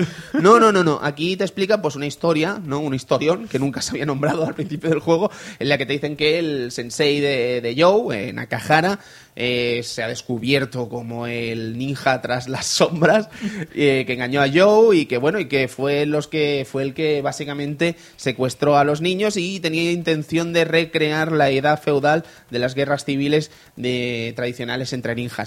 Esto, obviamente, yo ni puñetera idea de lo que es la historia de Japón, en cuándo sucedió esto o si ni siquiera sucedió. ¿Sabes? De hecho, ayer estuve en el British Museum Sí. y tuve la ocasión de ver todo el mapa este de las eras de Japón, ¿sabes? La era Meiji, la no sé qué, la no sé cuánto. Mira, he he aprendido nada, pero había varias eras, ¿sabes? Interesante. No sé, yo siempre, en muchos mangas y animes, normalmente siempre, sobre todo en estos de la Rurouni Kenshin o, o- o mangas de este estilo, De samuráis. de, de samuráis de este estilo, siempre eh, uno de los malos siempre lo que quiere es volver a otra época. Bueno, es época un contexto, ahora sí que puedo hablar en serio, ¿eh? es un contexto histórico muy rico en el sentido de que dos, eh, dos formas de...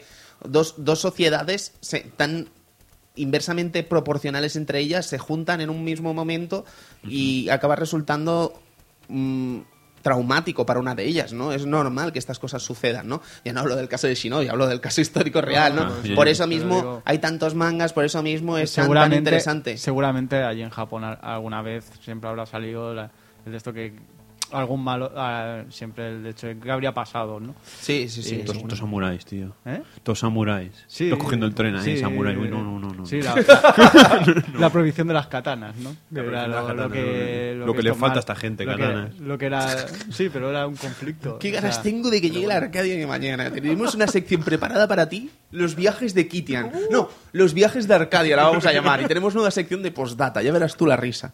Eh, total, que Shinobi es más el juego en sí que la propia historia y el propio final, obviamente. Está claro. Pero es un título que vale la pena que le echéis un vistazo. Decir que Shinobi, como comentábamos, tuvo Mm. pero muchísimos, muchísimos ports y se puede jugar prácticamente En cualquier todo. sistema de la época existente. Incluso en la competencia. Sí, correcto.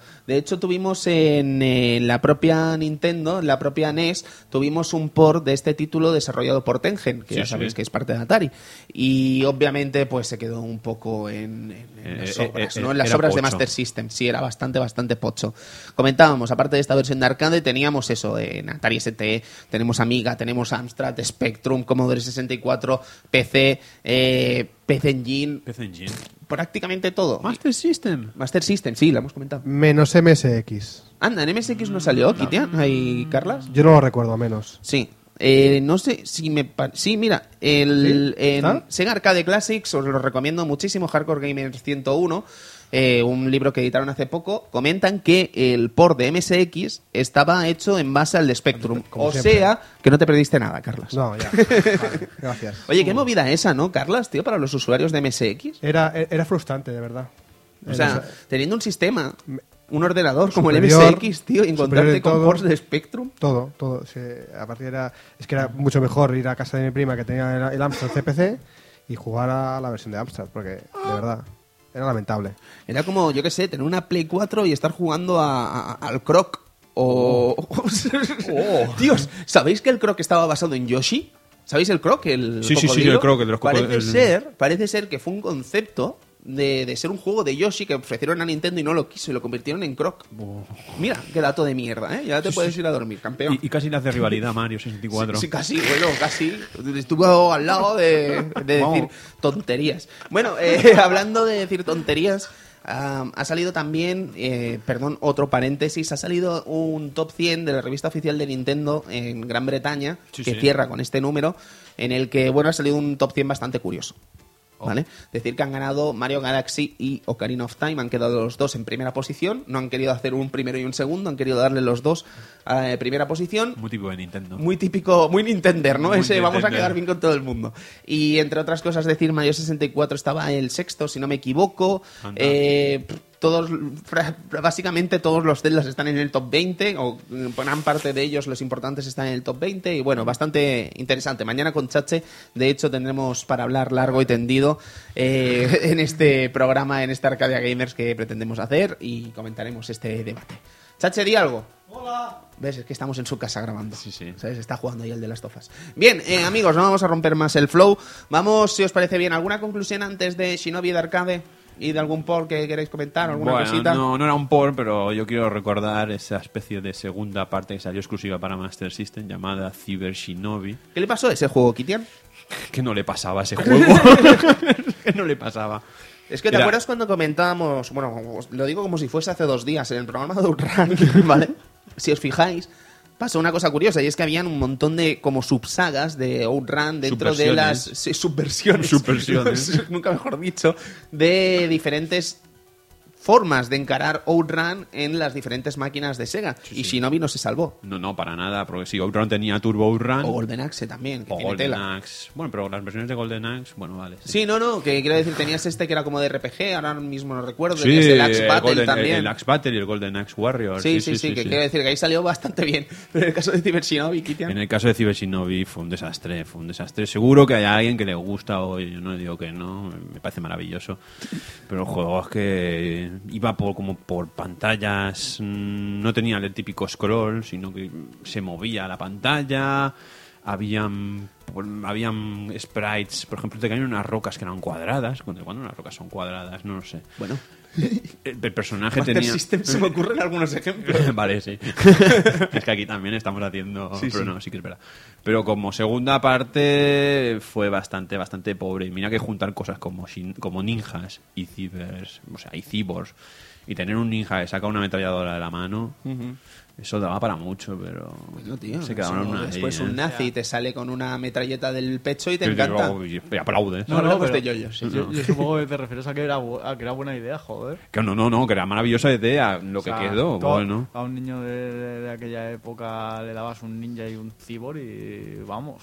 No- Permitidme, voy a buscar la flipada. portada, porque es que Claro. recuerdo que además la portada era guapísima, ¿no? Sí, sí, sí, el juego tenía todo lo de ganar. O sea, tú ibas al Toys R Us de Gol- bueno, lo que habría allí en aquella época. Prica. Al Prica, te ibas al Prica o al, o al continente. Decías, coño, una portada de un ninja. Bueno, no, no, es que en la portada salía haciendo como un fuego. Uf, La portada, bueno, un huevo, tío. Maravillosa. O sea, es que la recuerdo, la recuerdo así de guapa, la portada, ¿sabes? Tal como la estoy viendo. Así un ninja con su coletita, tal, la katana en alto y Con- un montón de fuego, una especie como de fénix, ¿no? Por encima. Y ese Cyber Ninja en Times New Roman. Maravilloso. Tío, es que qué, clase, qué estilo, qué de todo. De hecho, viendo la portada, Es que compara Charles. es- estamos viendo la portada de Cyber Shinobi y la del Shinobi.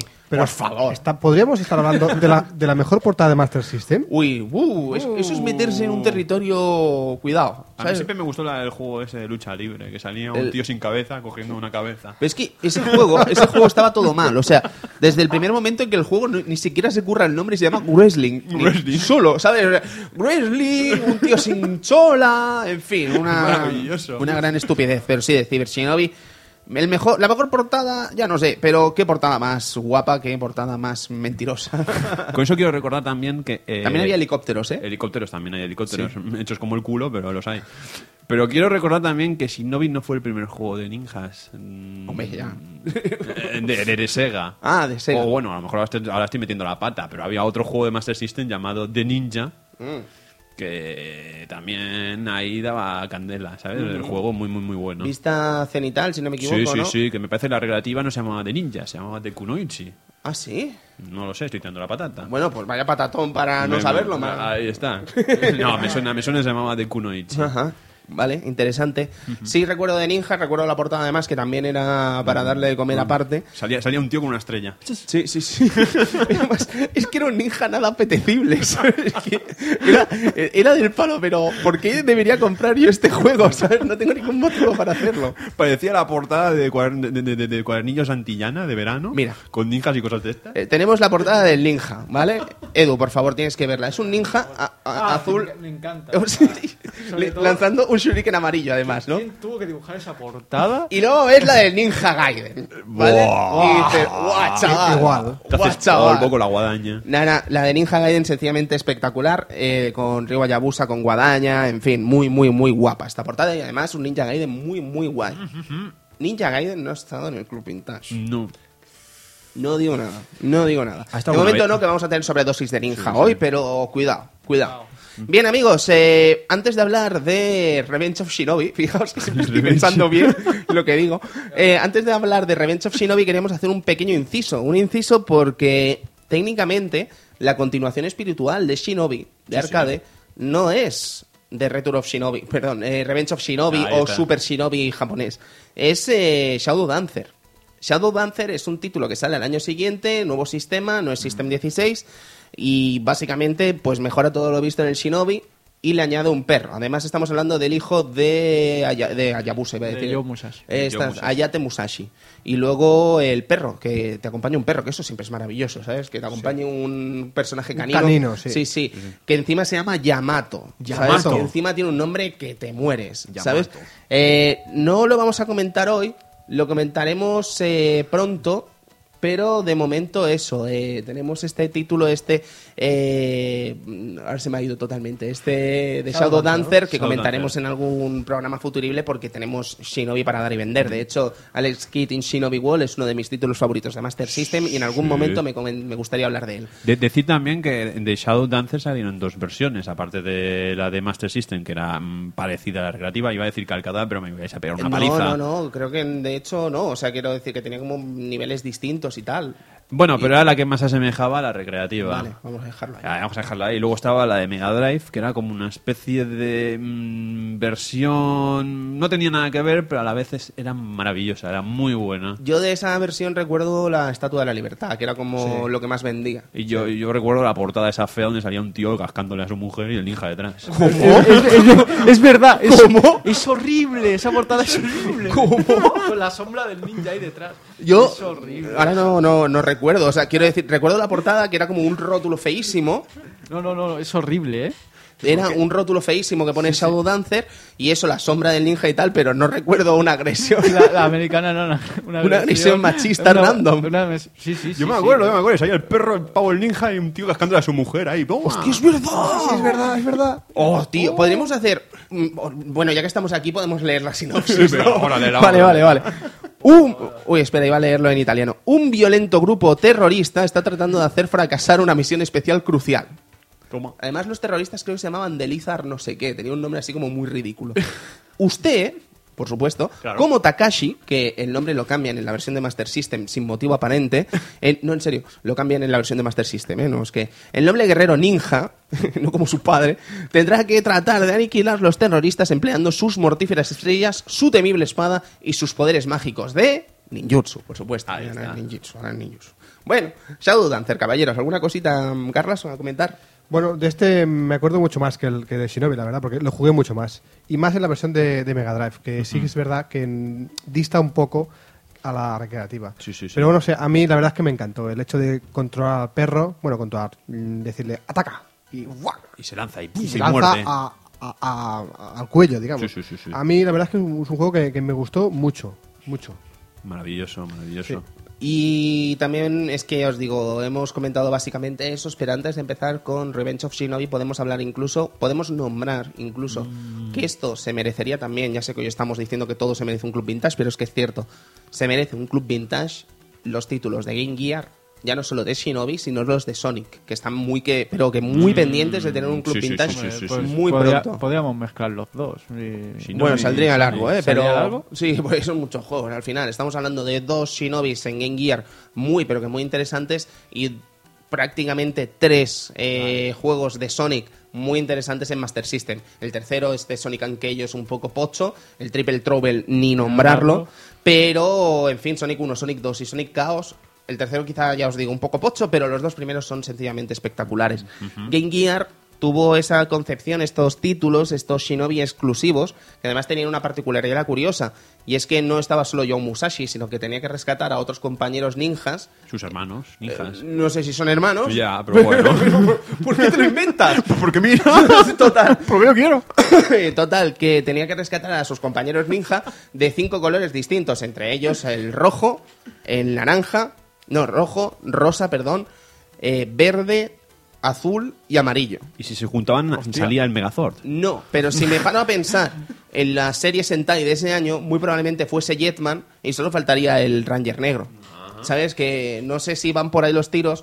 En realidad no tiene nada que ver con Sentais y tal, con lo que vendría a ser los- las series de Power Rangers y tal en Japón, pero sí que es verdad que los cinco colores son prácticamente los icónicos. Y a pesar de que Joe viste de blanco, le llaman rojo, ¿vale? Por las cosas rojas que tiene, no porque sea comunista. Qué complicados. Bueno, Bueno, eh, el, ro- el rojo siempre es el líder. Claro, Ah. es que eso también es interesante, ¿sabes? Que el rojo al ser el líder, pues es Joe, ¿vale? Y a pesar de que tiene cuatro piezas rojas, pues es el rojo. Bueno, en el caso de los Power Rangers, el rojo no era el gay. Ya, también. Es una leyenda urbana, lo hemos Ah, comentado vale, mil veces. perdón. Seguro, No, seguro. Jason, además de no ser homosexual, no ha hecho películas pornográficas de, de- de homosexuales, vamos. No, no, ya os digo yo que no. Está más Vale. que justificado y más que comentado y más que visto. Os recomiendo, tú no has tenido infancia de Power Rangers, Ah, es ¿sabes? Programa fantástico del Funs. con un servidor hablando de casi tres horas estuvimos hablando de Power Rangers. O sea que imaginaos el tema que hay. Por cierto, pequeño paréntesis de Power Rangers. La nueva serie de Power Rangers ya comenzó, ¿vale? Y en noviembre, este mes, tenemos el capítulo en el que vuelve Tommy como Ranger blanco y va a ser espectacular. Con su espada que hablaba. Sí, ¿no? sí, sí, sí, sí, sí, ya ha salido el extracto además, donde se ve con la espada y tal, salvando un niño. Y luego tendremos la gran guerra de los Rangers, en la que Tommy vestirá su idílico traje verde de Mighty Morphin, Pero- Mighty Morphin Power Rangers. Pero eso, mm, tú que eres un entendido del tema, ¿eso significa Bueno. que mm, en Japón vuelve un, un Power Ranger blanco que ya salía en otra serie? Es que esta serie está basada en Gokaiger, ¿vale? Gokaiger Mola porque me rompes ahora, pam. No, sí, sí, sí. Gokaiger es una serie que se hizo en el 35 aniversario de los Sentais. Ah. Y durante toda la serie se, digamos que homenajeó a pasadas series de Sentais. Es la de los piratas. Correcto, ¿no? sí, sí, es One Piece más eh, Power Que Rangers. tienen, que tienen una especie de figuritas y se transforman en el, en el Sentai, que, que es esa figura. Sí, el Oh, Gokaiger, el oh. poder que tenían era que tenían llaves de los eh, Rangers anteriores y podían convertirse en esos Rangers. Es un auténtico homenaje a 35 años de tradición Sentai, que es espectacular. Y además es una serie que recomiendo mucho para la gente que quiera empezar en este universo, si es que quieren empezar, porque prácticamente es un repaso de todos los eh, las series que han acontecido en este universo de Sentai. Interesantísima, de verdad, es una serie genial. Y tenéis una película maravillosa que es 199 Super Heroes, en la que vemos a todos los Power Rangers en una misma batalla. Increíble.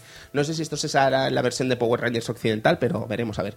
Rompemos el paréntesis. Vamos a hablar de Return of Shinobi, Edu, que suena así de maravilloso. Revenge, Revenge.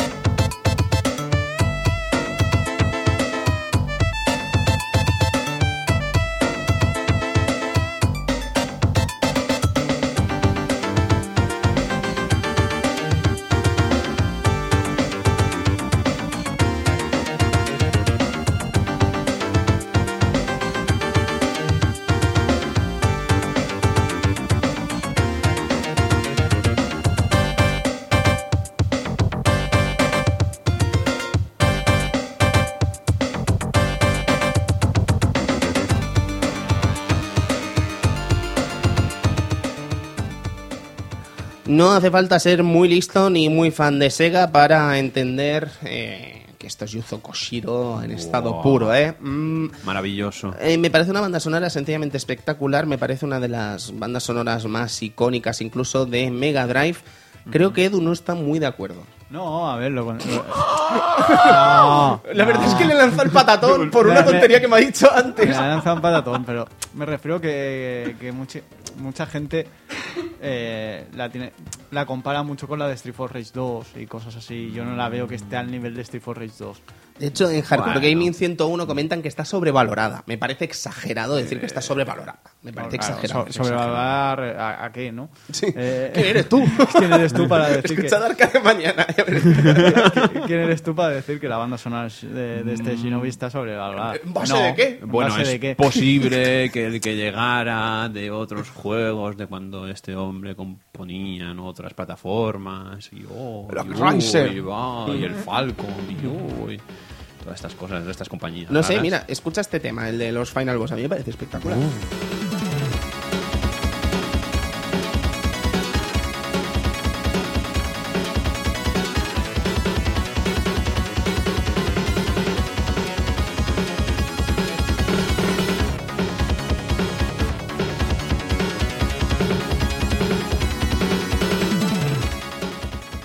Eh, decir que además eh, Revenge of Shinobi es prácticamente la secuela cronológica siguiente al Shinobi original, porque son los acontecimientos que siguen a la historia contra los terroristas de Zed, en este caso con Joe Musashi, no con su hijo, sino con el mismísimo Joe, Musashi. cara viste de blanco. Ahora viste de blanco y en la intro lo vemos de negro. Sí. ¿Y era Sonichiba? O Era sea, Sonichiba. Eh, parece ser que sí que era Sonichiba. Sí, sí, Lo que sí, pasa es que hay algunas, tengo algunas fuentes que dicen que sí y otras que dicen que se basaron en Sonichiba.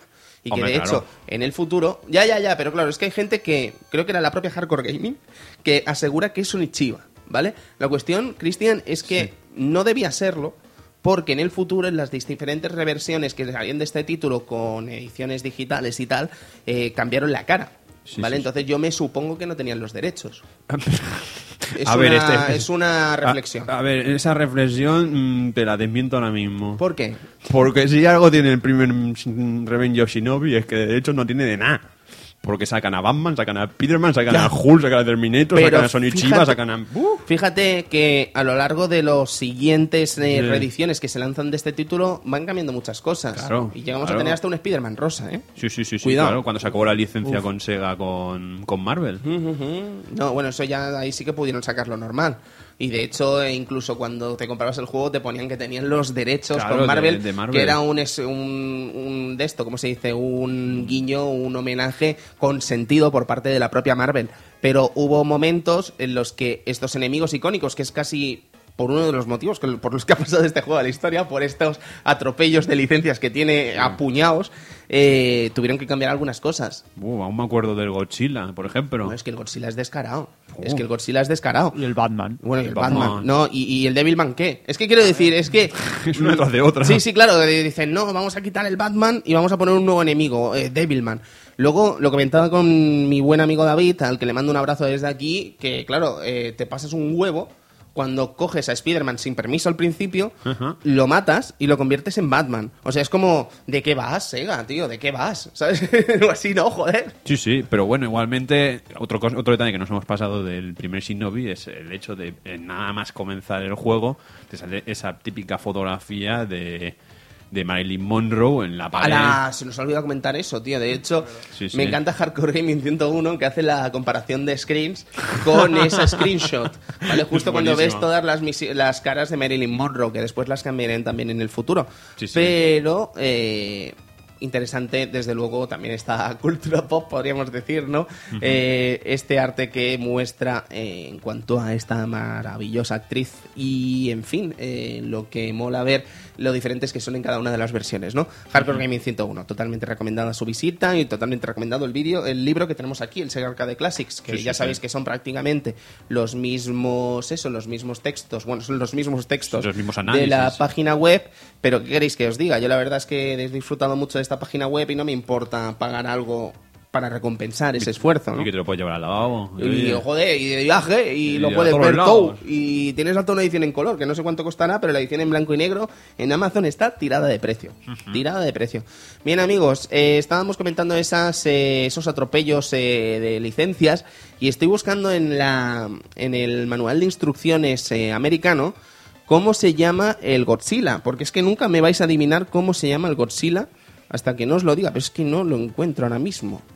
El caso es que al final hay un montón de elementos copiados, podríamos decir, que están ahí y que son un auténtico escándalo. Pero no pasa nada, es parte del encanto, ¿verdad, Charles? Yo creo, bueno, es que en esa época Sega ya le daba mucho por, por copiar cosas o por coger licencias sin, sin permiso, porque bueno, ¿os acordáis que el Outrun mismo no pidió licencia No, a Ferrari no. para nada? No, no, no, nada. Ah, y lo puso ahí. O sea, yo creo que era un- una cosa que, bueno, una actitud de Sega que hacía en ese momento y que en ese momento nadie se... Bueno, estábamos viendo ayer el Westel Fest, Westel War, ¿no? Westel War, Perdón. Westel War. Westel War eh, es dantesca, la portada japonesa Uh. de Mega Drive, que es el mismísimo Hulk Hogan, pero sin ningún tipo de, de problema. Y cuando llegó aquí a Europa, a Occidente, quiero decir, le quitaban el Hulk Hogan y ponían a un, un luchador en la misma posición, pero no era Hulk Hogan. Pero es que después juegas y es Hulk Hogan, joder, va de amarillo, tiene el leg drop, hace los mismos movimientos. Es que, y está en la Legión de Doom ahí también, ¿sabes? También, La- también, en fin, también. que no tenía ningún tipo de vergüenza, ¿no?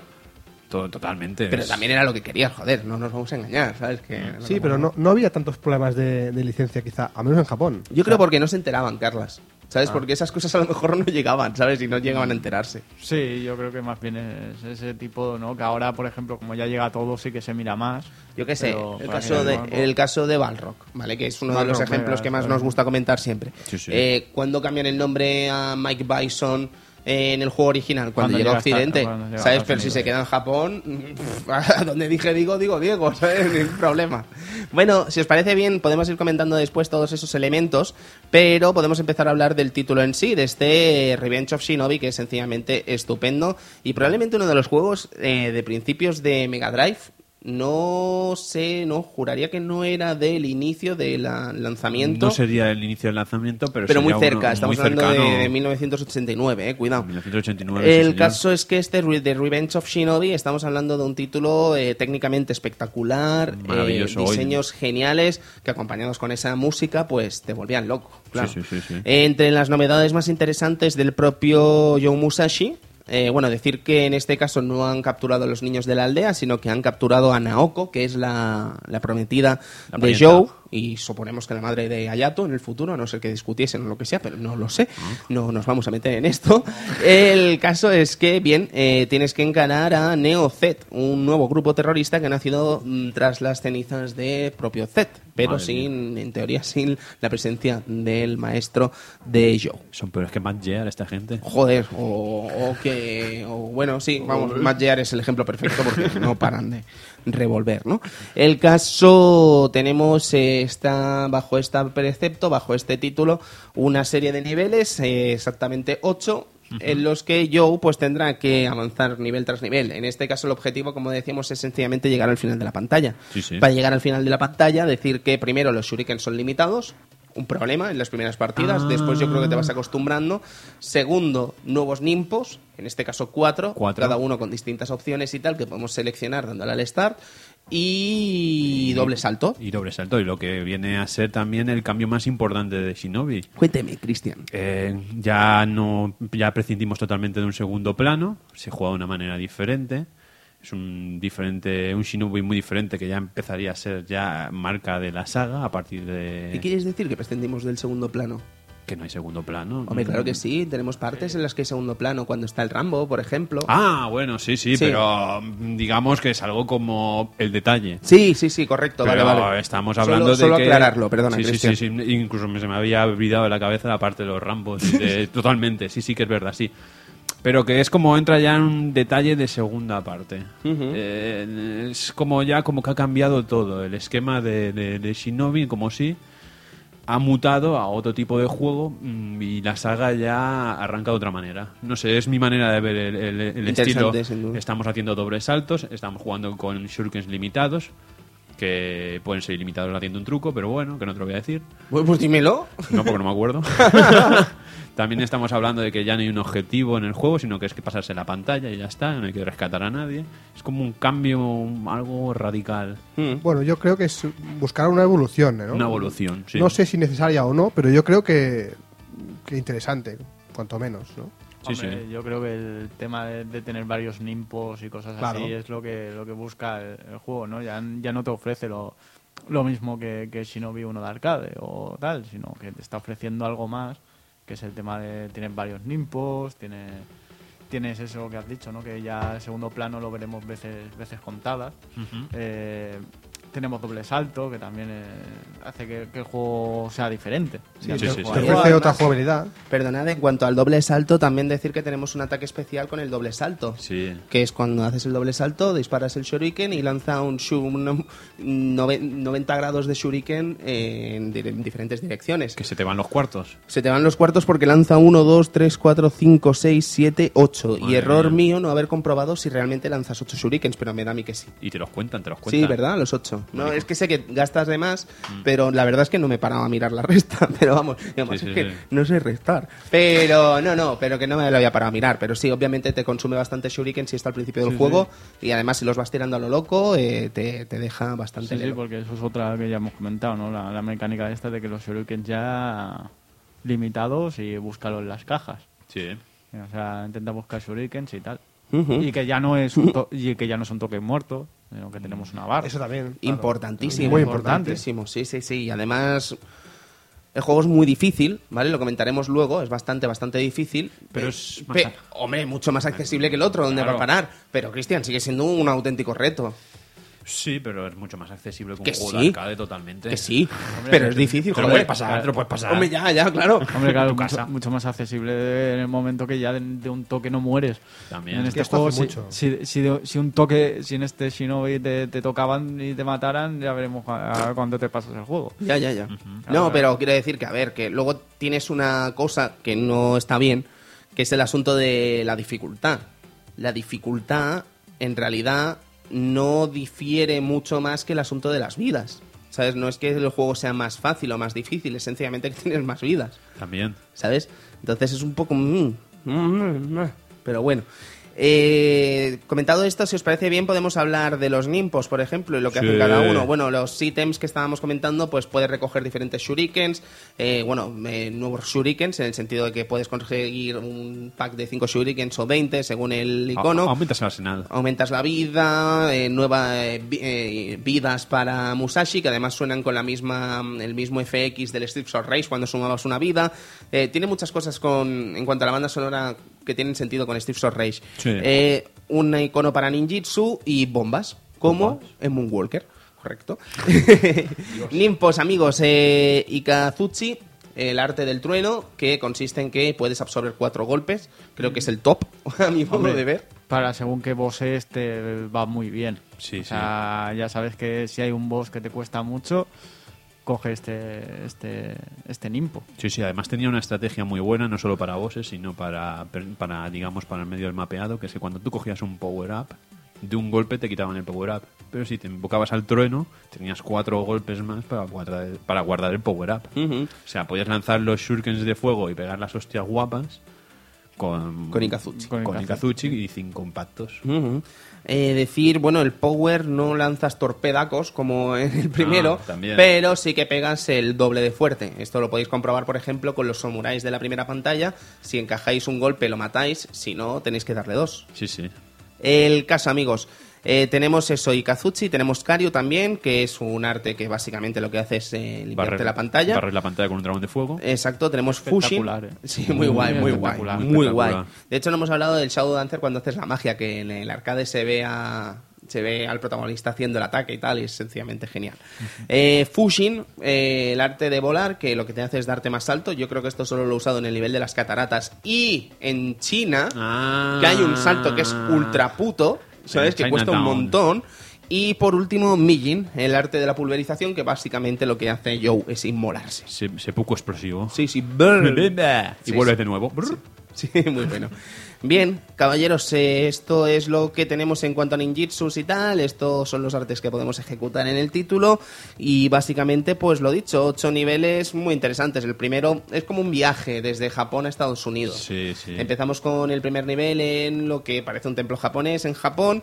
Eh, con sus tres niveles y enfrentándonos primero al, al peculiar ninja ninja que se va volviendo rosa según le vamos pegando. Ah, el, el kabuto este raro. Sí. Sí. maravilloso. Que luego explota y se convierte en una armadura. Sí, sí, sí, sí. Maravilloso. Eh, la verdad es que necesita más cosas explicar este juego.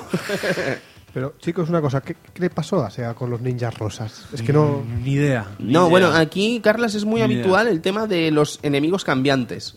¿Sabes? En el sentido de que constantemente los enemigos van cambiando de color según les vas pegando, ¿sabes? Como las tortugas ninja. Pues sí, pues sí, sí. sí, pero hay más colores aparte del rosa. Sí, pero me parece que estaban familiarizados con el rosa que les gustaba. Que. No sé. Colores pasteles, les gustan los colores pasteles de Sega. Siempre le ha gustado. Encajan, encajan. Encajan. Y ya os digo, creo que además el primer nivel como inicia, como inicio, como primer toma, primera toma de contacto es muy, muy, pero que muy adecuada, ¿no? Es, un, es un bonito tutorial. Sí, podríamos decir, es Sí, duro. sí, es duro, decir, es para duro. ser la primera vez. Pero es sabes a lo que te enfrentas. Sí, correcto. Te pone ya casi todos los elementos a los que te vas a enfrentar a lo largo del juego, ¿no? El segundo nivel, eh, tenemos un nivel de cataratacas, con todo lo que ello conlleva. Uy, ¿vale? ninja- Caídas. Empezamos con las caídas. ya. Caídas, ninja voladores. Sí, eh, ninjas voladores también este rollo como de cuervos y tal, ¿no? Sí, sí, cuervos sí, sí. antropomórficos que disparan. y en fin, eh, también comentábamos eso al principio del programa, ¿no? Eh, o sea, quiere decir, perdón, el segundo nivel es el de la ciudad. Que Sí, estábamos sí. comentando antes, el de Biret, en el solo en casa. Eh, estábamos comentando. Ah, de Moonwalker. Sí, exacto, Ah, esa tontería que he comentado eh, antes. Lleva la locura ya. Sí, sí, sí. El caso tenemos eh, aquí en este nivel, este tercer nivel, me estoy liando con los niveles, eh, disculpadme. Con Pero este tercer, Falta el boss del segundo nivel. eh, ¿qué podemos comentar de él? Era en Shadow Ninja. Sí. Oh, maravilloso en una discoteca, el tío ahí perdiendo sombra. Sí, eh, interesante además el, el primer contacto que tenemos de eh, el amigo Yuzo en una discoteca, ¿no? Oh. Además con ese temazo. Después, el siguiente contacto que tendríamos de Yuzo en una discoteca sería en Steve of Race 3 con resultados bastante lamentables. ¡Eh! Es verdad, Cristian. Pero esa canción está muy bien. La de la discoteca. Sí. No sé, no me gusta. y las chicas bailando. Además, ¿dónde se ha visto que una catarata y te ve una ciudad? ¿No? Es como muy extraño. Es Japón. Es Japón. No tiene ni pies ni cabeza. La batalla en la discoteca, pues es muy guay, muy, muy, muy, Muy, muy curiosa, bonita. impacta mucho. El impacto visual a un niño de 11 años en su Mega Drive. Ahí la discoteca, los colores, no sé lo que era una discoteca, pero bueno. Sí, los muy 80s, colores, muy el, hijo que 80s. va perdi- ah, el ninja que va perdiendo las sombras a medida que le vas pegando. Encima se llama Shadow Dancer, el ninja, tío, no sé. Eh, Maravilloso. David Bowie faltaba. Bien, eh, el aeropuerto, el aeropuerto más peligroso de la historia, amigos. Eh, hay perros, eh, Dobermans, hay, bueno, no sé si son Dobermans, pero hay perracos de estos peligrosos de los 80. hay todo tipo de soldados lanzando granadacas y está Rambo. Rambo, Rambo, Eh, que fue modificado con sí, el paso de los tiempos. Sí, sí, sí, al final lo modificarían, le quitarían el pelo y tal para que no se pareciera a Stallone, pero en las primeras versiones podemos verlo como Rambo, con un lanzallamas liándola, pero que muy, muy parda. Qué cabrón. Sí, sí, sin ningún tipo de problema. Luego en el siguiente nivel pues tenemos eh, pantalla aérea. Eh, a mí este nivel ya os he comentado que me recuerda mucho a la segunda canción de Sonic and Knuckles. Eh, no podemos mirarlo, pero ya os digo que yo veo una referencia interesante y el enemigo final es esa especie de cerebro que tiene truco. Empieza, empieza a compactarlo todo, empieza a compactarlo todo. Es como una pantalla que es un avión, como la del Freezing Battery. Sí, sí, sí. Con la música del Freezing Battery. Que sí, que con sí. un cerebro. Impactalo todo. Que sí, Cristian. Vale, vale, ya está. Que creo que en So- en Sonic Knuckles se tiene que marcar un homenaje con esa canción, porque el principio es prácticamente el mismo. Mm. ¿Sabes? Es como lo de los Big Mac Brothers. ¿Sabes? Hay cosas metidas entre medio que cambian la canción. No es la misma, pero se parece muchísimo. Ah. En serio, sí, sí, sí, sí.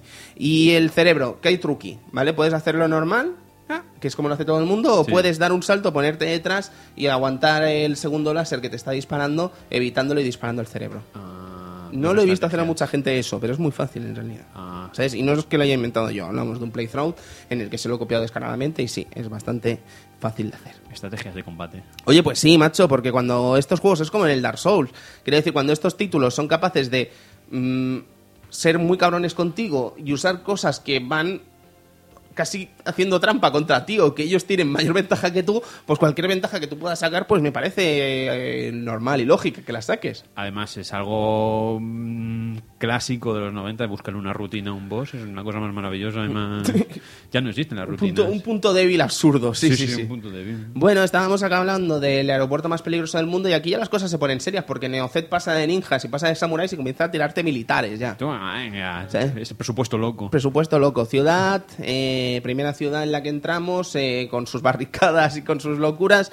Después, típica pantalla de fábrica. Fíjate que el juego es como un.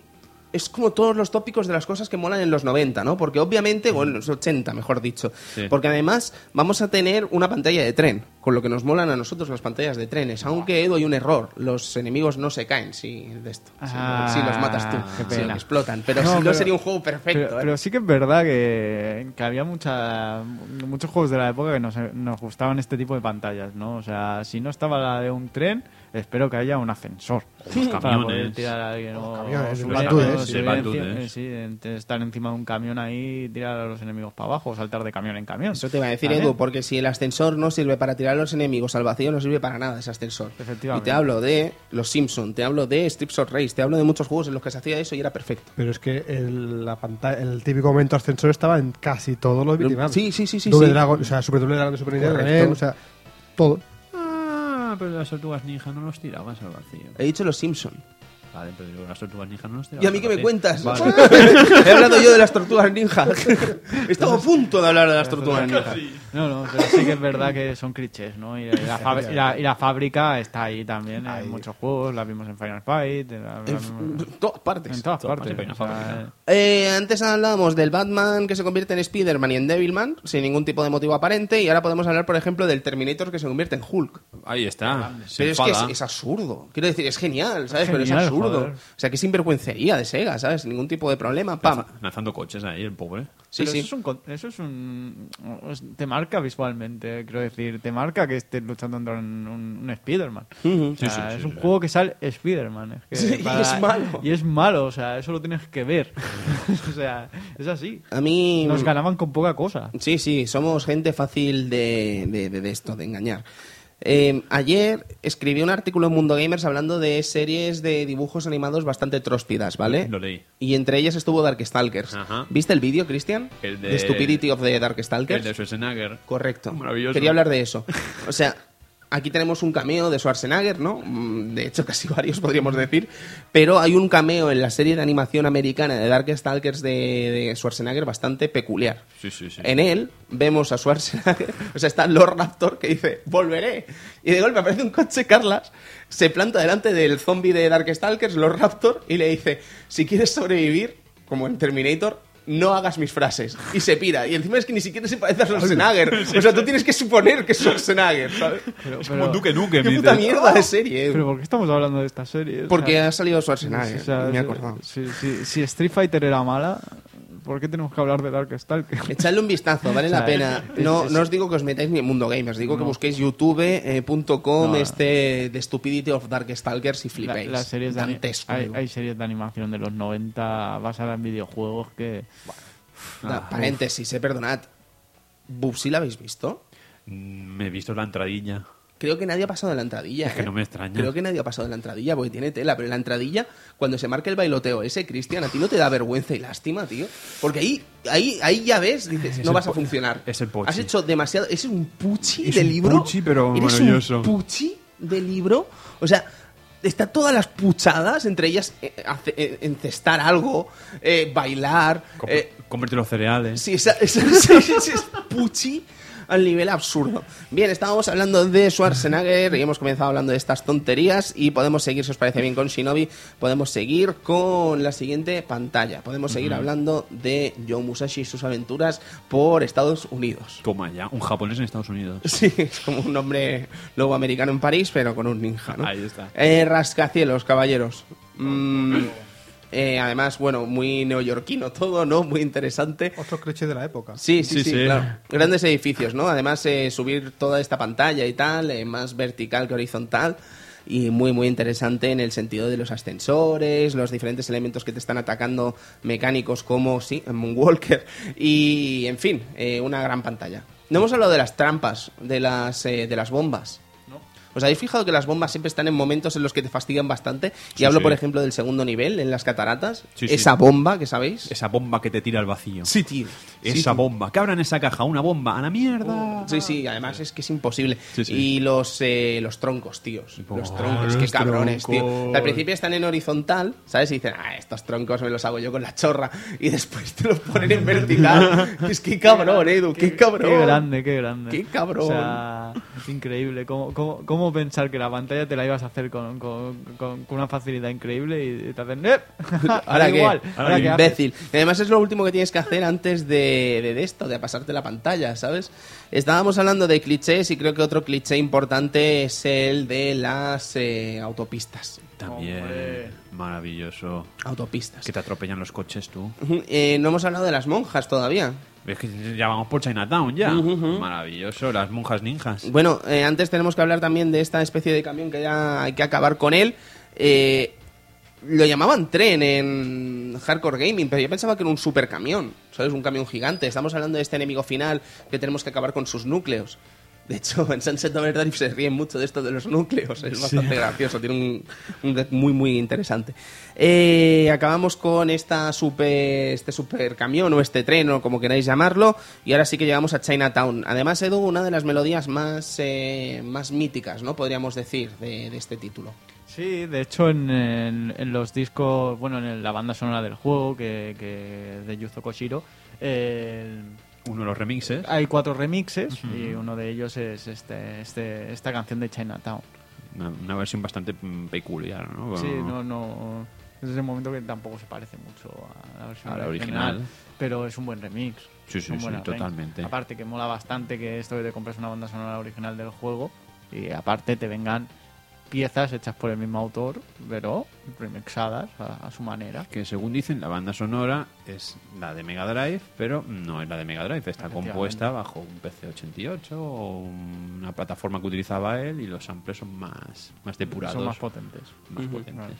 Chicos, eh, Chinatown, eh, uno de los niveles icónicos, como decíamos, y además eh, prácticamente todos los enemigos cambian en esta pantalla. Sí, sí. Eh, todo de corte oriental, eh, artes marciales, tenemos un tipo que hace artes marciales, tenemos otros con estas especies de nunchakos que no se llaman nunchakos, Ya. estos que son tres, ¿sabes? Que hay ilustraciones del Goku con uno de ellos. Un Uchaco triple. Es...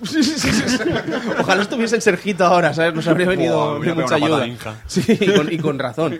La cuestión es que tenemos también uno de los enemigos eh, clásicos de esta obra, que es la, la- la artista marcial. Sí. ¿Vale? No sé si os habéis fijado lo que pasa, yo no me había dado cuenta jamás de lo que sucedía con esta chica.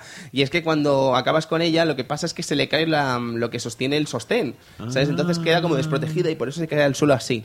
¿Vale? Esto si lo pasáis a cámara lenta, eh, podéis ver la animación de cómo cae, se rompe parte de la ropa y ella cae y se protege. ¿Vale? Dices, "Mm, pues vale, ok. Las Se chicas, tapa los pechos. Las chicas en los videojuegos, ¿eh? Qué, qué la rando, ¿eh? época. Clichés de los 90 tope de tróspidos, tío. Es maravilloso. ¿Quién no se acuerda de las, por ejemplo, de Art las, of va- Fighting. de las vaqueras del Sunset Rider? Que te lanzaban Sí, la dinamita Sí, señor. y hacían su, su besito. o Poison de Final Fight. o- son son Bueno, es que clichés Poison no es una noventeros de mujer. Cristian. Poison es un Pues te tío. descuidas y... Bueno, Y te la enchufa. Pues no- no- yo no llevo gafas la mayoría de veces. No Bien, eh, cliché absurdo, el metro, una gran pantalla. Ah, Bastante metro, difícil, otro. eh, cuidado, ¿sabes? Con las vigas locas, esas vigas que no tienen sentido, además. Ese metro se va a caer. Ese, me- ese, ese metro está en ruinas. Ese subway está muy mal. Sí, sí. Está muy mal. Sí. sí. sí. Eh, tenemos eh, ninjas eh, en la parte de arriba del vagón. No, yo tampoco sé por qué le he llamado subway. Pero eh, el caso es un nivel bastante, bastante complicado con sus trampas y tal. Estamos adentrándonos ya casi prácticamente en el final del título y tenemos la gran batalla de Spider-Man y Batman. O Devilman. Eh, Spider-Man es, eh, es Spider-Man, quiero decir, es que no hay ningún tipo de duda, no es como en el anterior juego en los que los colores podían despistarte, vamos a decir, Sí. pero en este caso tenemos un Spider-Man auténtico y verdadero. Cuando lo matas, en algunas versiones, sobre todo en las primeras, en Super Shinobi, por ejemplo, en el japonés, eh, tenemos a Batman, pero es que es Batman, no hay ninguna Batman. duda. Y con los diferentes lanzamientos que se hicieron a posteriori, se cambia Batman por una especie de demonio alado. Devilman. Un demonio alado que es Devilman, maldita sea. O sea, es que es, que es él. O sea, es que no hay ningún tipo de duda, es Devilman. ¿Sabes? Es imposible dudarlo. Y Gonagai tranquilo en su casa. Gonagai que no ha hecho daño a nadie, vamos. Está en su casa haciendo sus cosas, tal, ¿sabes? Tan tranquilo. Y tan tranquilo, ¿sabes?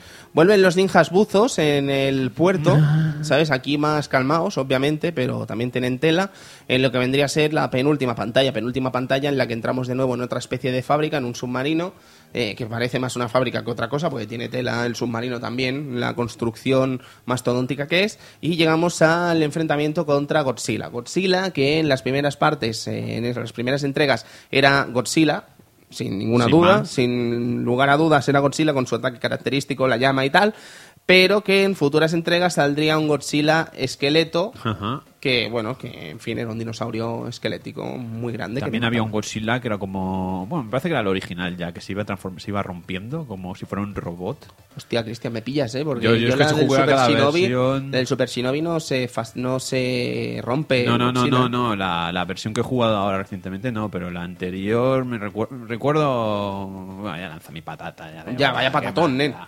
Yo Es que me flipa. De, de- de pequeño flipaba. Era- Eran drogas. Eran drogas, eran drogas. La, drogas la balón. Mega Drive era mi droga. No, Kitian, no lo sé. Yo, desde luego, he visto esas dos versiones. Una que Sí. se destroce, te debo reconocer, yo no la he visto. Si tú la has visto, pues será... Maravilloso. No sé, será verdad. La que nunca vi fue la de los esqueletos, eso sí que te digo la verdad. Sí, yo he visto imágenes, no he llegado Nunca a jugarlo ya- tampoco. Eh, la cuestión, eh, podemos seguir hablando del nivel final, que es esa especie de ya encontronazo con el Kabuki al final del juego, en el que nos adentramos en una especie como de plataforma petrolífera en la que está ubicado el monstruo, el malo final. ¿Qué coño apunta un kabuki en una plataforma petrolífera? No lo sé, pero vaya Me, también... me ha costado decirlo, ¿eh? Pero que vaya construcción también, ¿sabes? Eh, un laberinto que no te esperabas probablemente. No. Muy difícil de hacer con una vida. Imagínate que trabajas ahí. Pues los checkpoints tienen tela y si trabajases ahí, ríe tú tú de Black Mesa, vamos. Ríete tú de Black Mesa. Y eso, bastante, bastante complicado esta parte del juego, con algunos secretitos y algunas cosas, pero no es moco de pavo este reto final antes de adentrarte en la batalla final, ¿eh? Y además larga, una de las pantallas más largas de, al menos de los shinobis que he jugado. Que no son muchos, son tres, pero desde luego de los shinobis, las pantallas más largas que he visto en uno de los títulos de Sega. Era el impacto final de, como llamo yo de pequeño, el impacto final de los fines de semana. O sea, te tirabas tres horas jugando a la Mega Drive para que al final la última pantalla sea la más larga y la más putas. Sí, hombre, era lo normal, ¿no? Que era, era lo suyo. Pero Impacto final. Impacto final. ¿Habéis oído alguna vez este...? No, yo no, yo no. Impacto final, no. Era la, a la hora de comer, niño, tienes que comer lo- y, y tú por la misma pantalla. Move o algo, pero... Yo he tenido, yo he tenido un reencuentro con este título en esa sensación de llegar a la última pantalla y alegrarte. ¿Sabes? Esa, esa sensación de decir es la última pantalla, pero tener el reto de acabarlo porque si no tienes que volver para atrás, ¿sabes? Es Ah. un reencuentro, un sentimiento bastante curioso que se daba y que seguramente todos teníamos cuando Sí, sí. disfrutábamos de estos títulos eh, más habitualmente, ¿no? Pero ha sido un reencuentro, sin lugar a dudas, ¿sabes? El pensar o te lo pasas o te vas para atrás y no, no, obviamente es imposible. Es imposible la primera. Es imposible. El Kabuki, Kabuki. ¿qué os parece? Desde luego, no sé, no es una super mega batalla, desde luego. No, no, la verdad es que plantar un Kabuki en medio como Final Boss. Sí, un poco decepcionante, ¿no? Bueno, el final también es un algo decepcionante, ¿eh? ¿Sabes? El encontrarnos con el rescate de, de la parienta, mirada al sol y hasta luego, ¿sabes? Y la cerramos telón y que no se vea nada más. Sí, En fin, cositas Sí. que pasaban, ¿no? En estas épocas, obviamente. Final bueno, correcto, eh, cuidado. Sí, sí, sí, sí. Eh, que Shinobi, amigos, eh, este Revenge of Shinobi, hemos llegado ya al final y prácticamente el reto pues es hacerlo lo mejor posible las siguientes veces que lo pasemos con menos vidas o con lo que os apetezca, pero vamos, que tiene mandanga, ¿eh? Haber pasado este título. Tiene, tiene mucha mandanga. Eh, facilitaba las cosas esto, el truco este de los shurikens eh, limitados.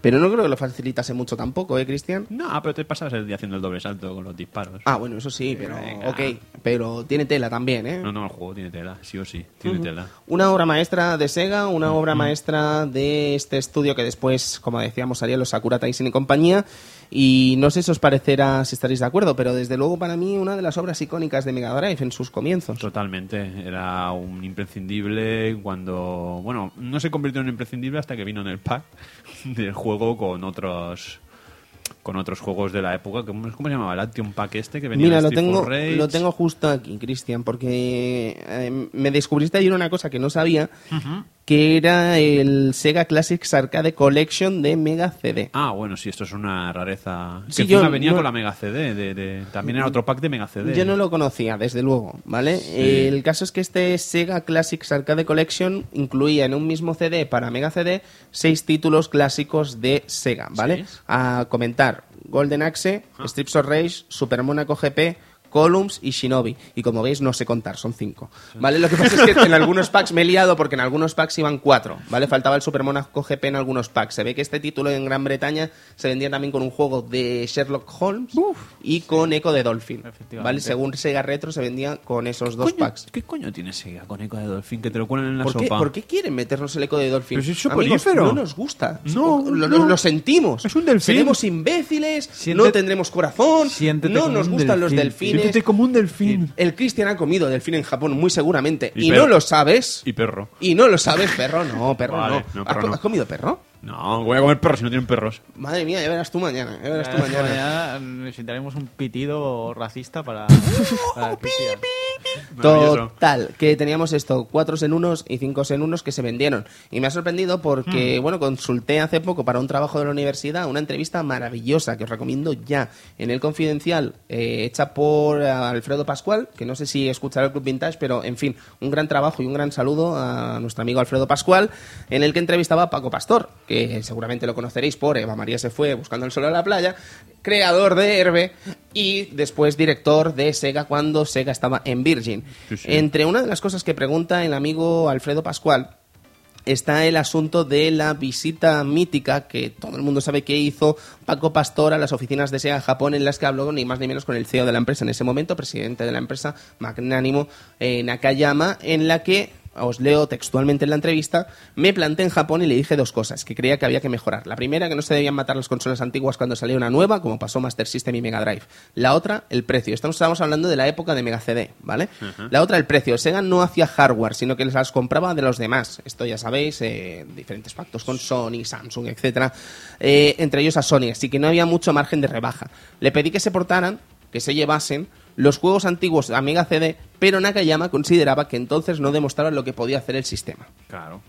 No llegamos a un acuerdo. Ellos creían que tenían entre manos un producto maravilloso, hablamos de Mega CD, y estaban locos porque todos sus juegos tuvieran todas las escenas de vídeo posible. Al final le dije, no es tanto la tecnología que se puede alcanzar como el bolsillo lo que puede pagar. Y lo dejé. Eh, además, Paco Pastor no dejó, dejó la empresa muy pronto, un poco después de esto, ¿sabes? El proyecto Mega CD no funcionó como se esperaba, que os voy a contar, y la trayectoria de Paco Pastor en Sega no duró mucho más después de esta visita a Japón. Eh, interesante el hecho de que el propio Paco Pastor llevase este, esta idea a Sega y que Sega ya en otros países estuviese distribuyendo estos packs de juegos de Sega Sí. en Mega CD. Mm, Desde luego que podríamos hablar largo y tendido de cuál fue el problema del Mega CD y creo que no llegaríamos a una conclusión, pero que uno de ellos fue el precio es obvio que sí. Totalmente. No empezó a ser asequible la máquina hasta que no estaba muerta. Correcto. Luego, por supuesto, tenemos estos packs eh, que, como decía Cristian, los Action Pack, que comenzaron a salir entre distintas cosas, pues en los cartuchos de Mega Drive, el Six Pack, si no El me Six equivoco. Pack. Bueno, primero fue los Action Pack y el. mm, Action Pack era Steps of Rage, Shinobi y Golden Axe. Sí. Vaya pack, ¿eh? Esto es vaya idea pack, de- sí, sí. Aún sí. habría algún tonto que se pillara el otro.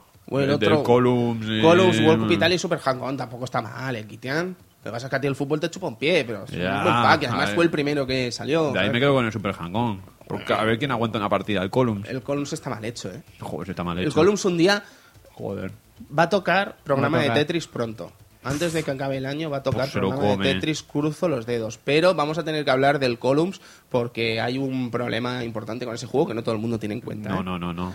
Estábamos hablando del Mega Six eh, Volumen 3, este que incluye Columns, Revenge of Shinobi, Sega Soccer, Super Monaco GP, Streets of Rage y Sonic the El pacazo. Es el pacazo. pacazo. O El sea, es pacazo. triunfar, es triunfar. Es y además, triunfar. a pesar de ser un pack de lujo casi, de juegos de Mega Drive increíble, mantenía esa, esa selección super mega pocha de juegos de Mega Drive, ¿no? Y era un poco discutible, vamos a decir. Sí, sí, pero no me lo dudéis que eso era el pacazo junto con el pack aquel que sacaron de Sonic 1 y Sonic 2. Y No, había el uno- Mega Pack.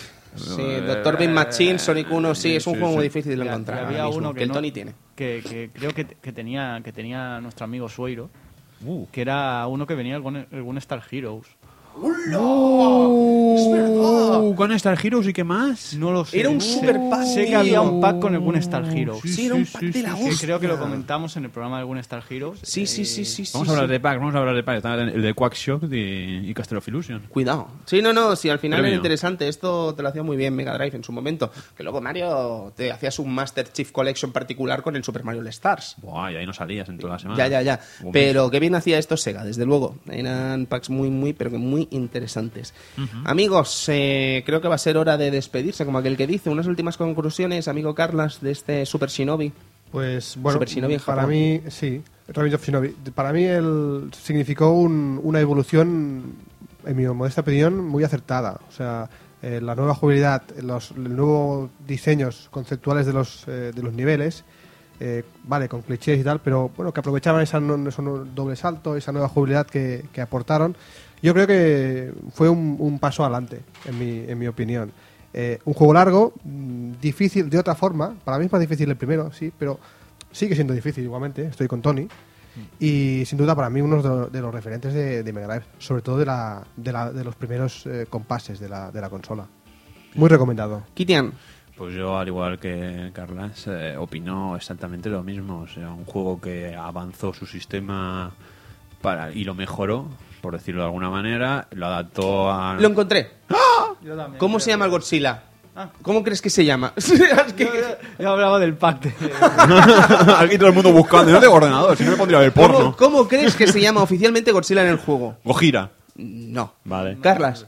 Tiranosaurio. Mm, No, no sé. Triceratops, aunque no lo sea, ¿no? Se llama, atención, Brontosaurio. Brontosaurio. Y dices, mm, ok, sí, vale, ok, es un nombre de dinosaurio, perdona, Cristian. Sabrá seca lo que es un brontosaurio. pues nada, decir esto, que es un juego maravilloso, que fue una gran experiencia. Yuzo Koshiro se regala, para variar, en un juegazo que solo hace que mejorar. Y que bueno, y que con el paso del tiempo parece que fue mm, su versión Super Shinobi 2, Shinobi 3. Tuvo Ojo, más ojo, éxito. ojo a los nombres. Eso es un, es un juegazo, tuvo más éxito y ha visto como le ha afectado un poco esta primera versión, pero no deja de ser, eso es una maravilla, uno de los juegos icónicos de la Mega Drive. Yo, como ya he dicho en muchos programas, Mega Drive casi no tuve. Entonces, era el típico juego que, claro, ibas a casa de alguien a jugar a la Mega Drive y tenía el pack, el Action Pack, con el, con el Street for Rage, el Shinobi y el Golden Axe, y pues ibas tanteando. Y la verdad es que te, te acaban gustando los tres, ¿no? Claro. Eh, la verdad es que yo el que tengo más, más visto de aquella época era, era el Shinobi 3 porque siempre te eh, siempre que, te, que comprabas algunas revistas con vídeos o el canal pirata Sega te bombardeaban mucho el anuncio sobre todo la, la- la pantalla del caballo Y la del eh, surf. y la del surf la pantalla del caballo y la del surf eh, la- eh, los nimpos no mientras hacía las pantallas y claro es el que más visualmente es el que más me entró, ¿no? Por aquella época veías el canal pirata Sega, veías el retro, el Shinobi 3 ahí con su con su uh, pantalla de, de caballo y tal y decías, madre mía, esto lo tengo que jugar. Beware de Bill ¿eh? ¿Eh? Nada, nada. Sí, sí, no, pero- en- en- en- en- es- también, privados. También es verdad que entró en una época de Shinobi 3, es algo que, me- que discutiremos ya en un futuro Club Vintage, pero entró en una época de Mega Drive en lo que todo eran terceras, per- terceras partes que cambiaban la estructura total de los juegos. Teníamos un Splatterhouse 3, teníamos un Royal Thunder 3, teníamos un Street for Race 3, teníamos un Shinobi 3, teníamos un Sonic 3, teníamos... Eh, y Cristian, todos ok, eran- te sabes muchos juegos con tres, vale. Sí, sí, Eh, bien, está, bien, está bien eso. Pero eran un Sí, poco que- el cambio. Que el cambiaban cambio. la estructura y había gente que no le gustaba este. Ahí este está, y cambio. Odiaban. Y los sí. odiaban. Bueno, pues también había muchos cambios en las segundas partes, ¿eh? porque acuérdate de Zelda. La segunda parte de Zelda era completamente Yo no sé qué coño tienes en contra del Zelda de, de- de- de Nintendo, La segunda, el, el Zelda pues, 2. muy Es distinto. maravilloso. Pues Cristian, que todo el mundo lo odia Todo menos el tú, mundo, joder. tío. Joder. Bueno, bueno, Bueno, y el amigo que va a comentar ahora en el Club Pintor. "Eh, mí me gustaba, te doy dislike. al Cristian. Ah, Te doy dislike. Vale, Pues ok. eso. Nada, Y- también te queremos a ti. Y el Classic Collection este que decía del Gun Star Heroes, la verdad es que era un, un pelín extraño por la, la colección de juegos, ¿no? Decías el Gun Star Heroes bien, después tenías el Altered Best, eh, el Alex Kidd, el Alex Sí. y el Flicky. Hostia, el flick. ¿sabes? Flicky. Hostia, el Flicky. Es que claro, decía Flicky, Alex Kidd, Altered Best y, y Gun Star Heroes. El flicky. Es Debo como, ser. es, la- como, es como la mezcla más extraña. El, ¿no? el O sea, Friki tiene una legión de admiradores maravillosa. ¿Sabes de qué recuerdo? Yo el flicky Cristian nunca lo adivinarías, tío. ¿De qué? De un cromo que me tocó en el bollicao. Que salía el gato y el, y el, Sí, sí, sí, y el sí. pájaro. Yo era muy pequeño entonces, ¿sabes? Yo en esta colección no sé si es del 89 o del 90, una colección maravillosa. Ah, bueno, y recuerdo de, de- de- de tener ese cromo y pensar, quiero jugar a este juego, ¿sabes? Y me daba igual todo lo demás. Yo quería jugar a ese juego porque tenía el cromo. Al Flicky, tío. El flicky, Pues tiene una legión de admiradores tremenda. Yo no me Inclu- atrevo a hablar. Incluso sale un desnudo y todo. ¿Cómo que sale un desnudo? Por lo que dicen, sí, hay un momento. Pero es un de- desnudo como el, eh, el de los rescatadores de Disney. Claro, es un juego de un gato y de pajaritos. Y pajaritos que tienen que saber Bueno, que los gatos. los claro que te va a salir una ventanita con un desnudo. Pero va a ser como los de los rescatadores. Interesante. Ya lo buscaremos. Y servidor, eh, Return of Shinobi, eh, Revenge of Shinobi, maravilloso. No podía, os juro que no lo he hecho queriendo ni una sola vez. Revenge of Shinobi, eh, espectacular, me encantaba de pequeño. Además, de pequeño lo tenía como un juego que me parecía de adultos, ¿vale? No me preguntéis por qué, pero era además dentro del Megapack. ¿Sabes? Yo podía jugar al resto de juegos, entre ellos el Streets of Rage, obviamente, o el Golden Axe, que jugaba mucho de pequeño y me encantaba. Y, el caso es que este Shinobi era como el juego al que no podía jugar porque era demasiado difícil era como mayores, para mayores, ¿no? Y ahora jugarlo y decir, hostia, no sé, ha sido un reencuentro muy interesante. Es un pues, percepciones que tiene uno de niño, Cristian. Tú tenías el impacto final y yo tenía este, ¿vale? Que... Pacto final, parece un cuerpo de leyenda. Sí, o, o algo de Evangelion.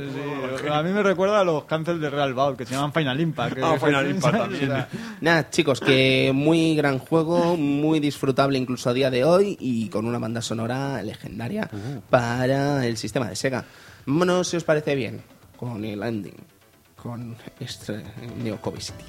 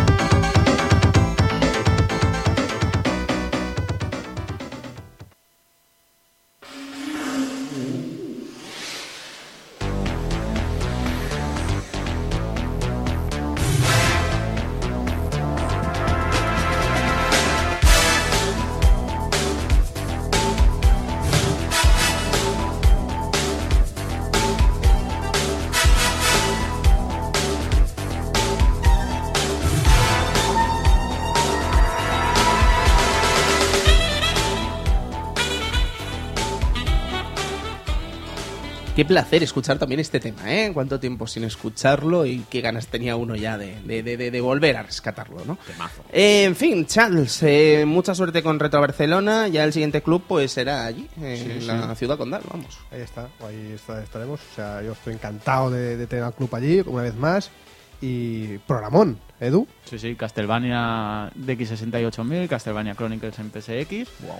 Mirar cambios, eh, ese Simon con el pelo rojo en la portada, pelo rosa raro en el juego. Pues eh, hemos tenido ese, ese toque de, de- de- de tanta masculinidad, masculinidad con pelo rosa. Bueno, la Yami. eh, La Yami, que sí. la Es- Yami es- que se le va de las manos. Es- ese, ese intento de, de englobar ¿no? toda la saga ya con, con ese aspecto más de, de Kojima, de Ayumi Kojima Sí. y tal, y veremos esos cambios, esa banda sonora que cambió de una a otra, etcétera. Venga, va, etcétera. que nos vamos. Carlas, que muchas gracias por venir. Gracias a vosotros, de verdad. Eh, Kitian, nos vemos eh, Eh, pronto. Cuando tú quieras, guapo. Muy bien, Edu, Polonio. Nos vemos pronto. Y servidor de ustedes, Tony Piedra Buena, que lo de siempre, disfrute, disfruten de los videojuegos, disfruten del pasado y disfruten de ese pretérito maravilloso que nos permite seguir disfrutando de los títulos, incluso a día de hoy, sin que perdamos esa ilusión y ese cariño por estas obras tan míticas y mágicas de los videojuegos del pasado. Nos vemos, adiós y gracias, hasta luego y hasta pronto, espero. Adiós, adiós.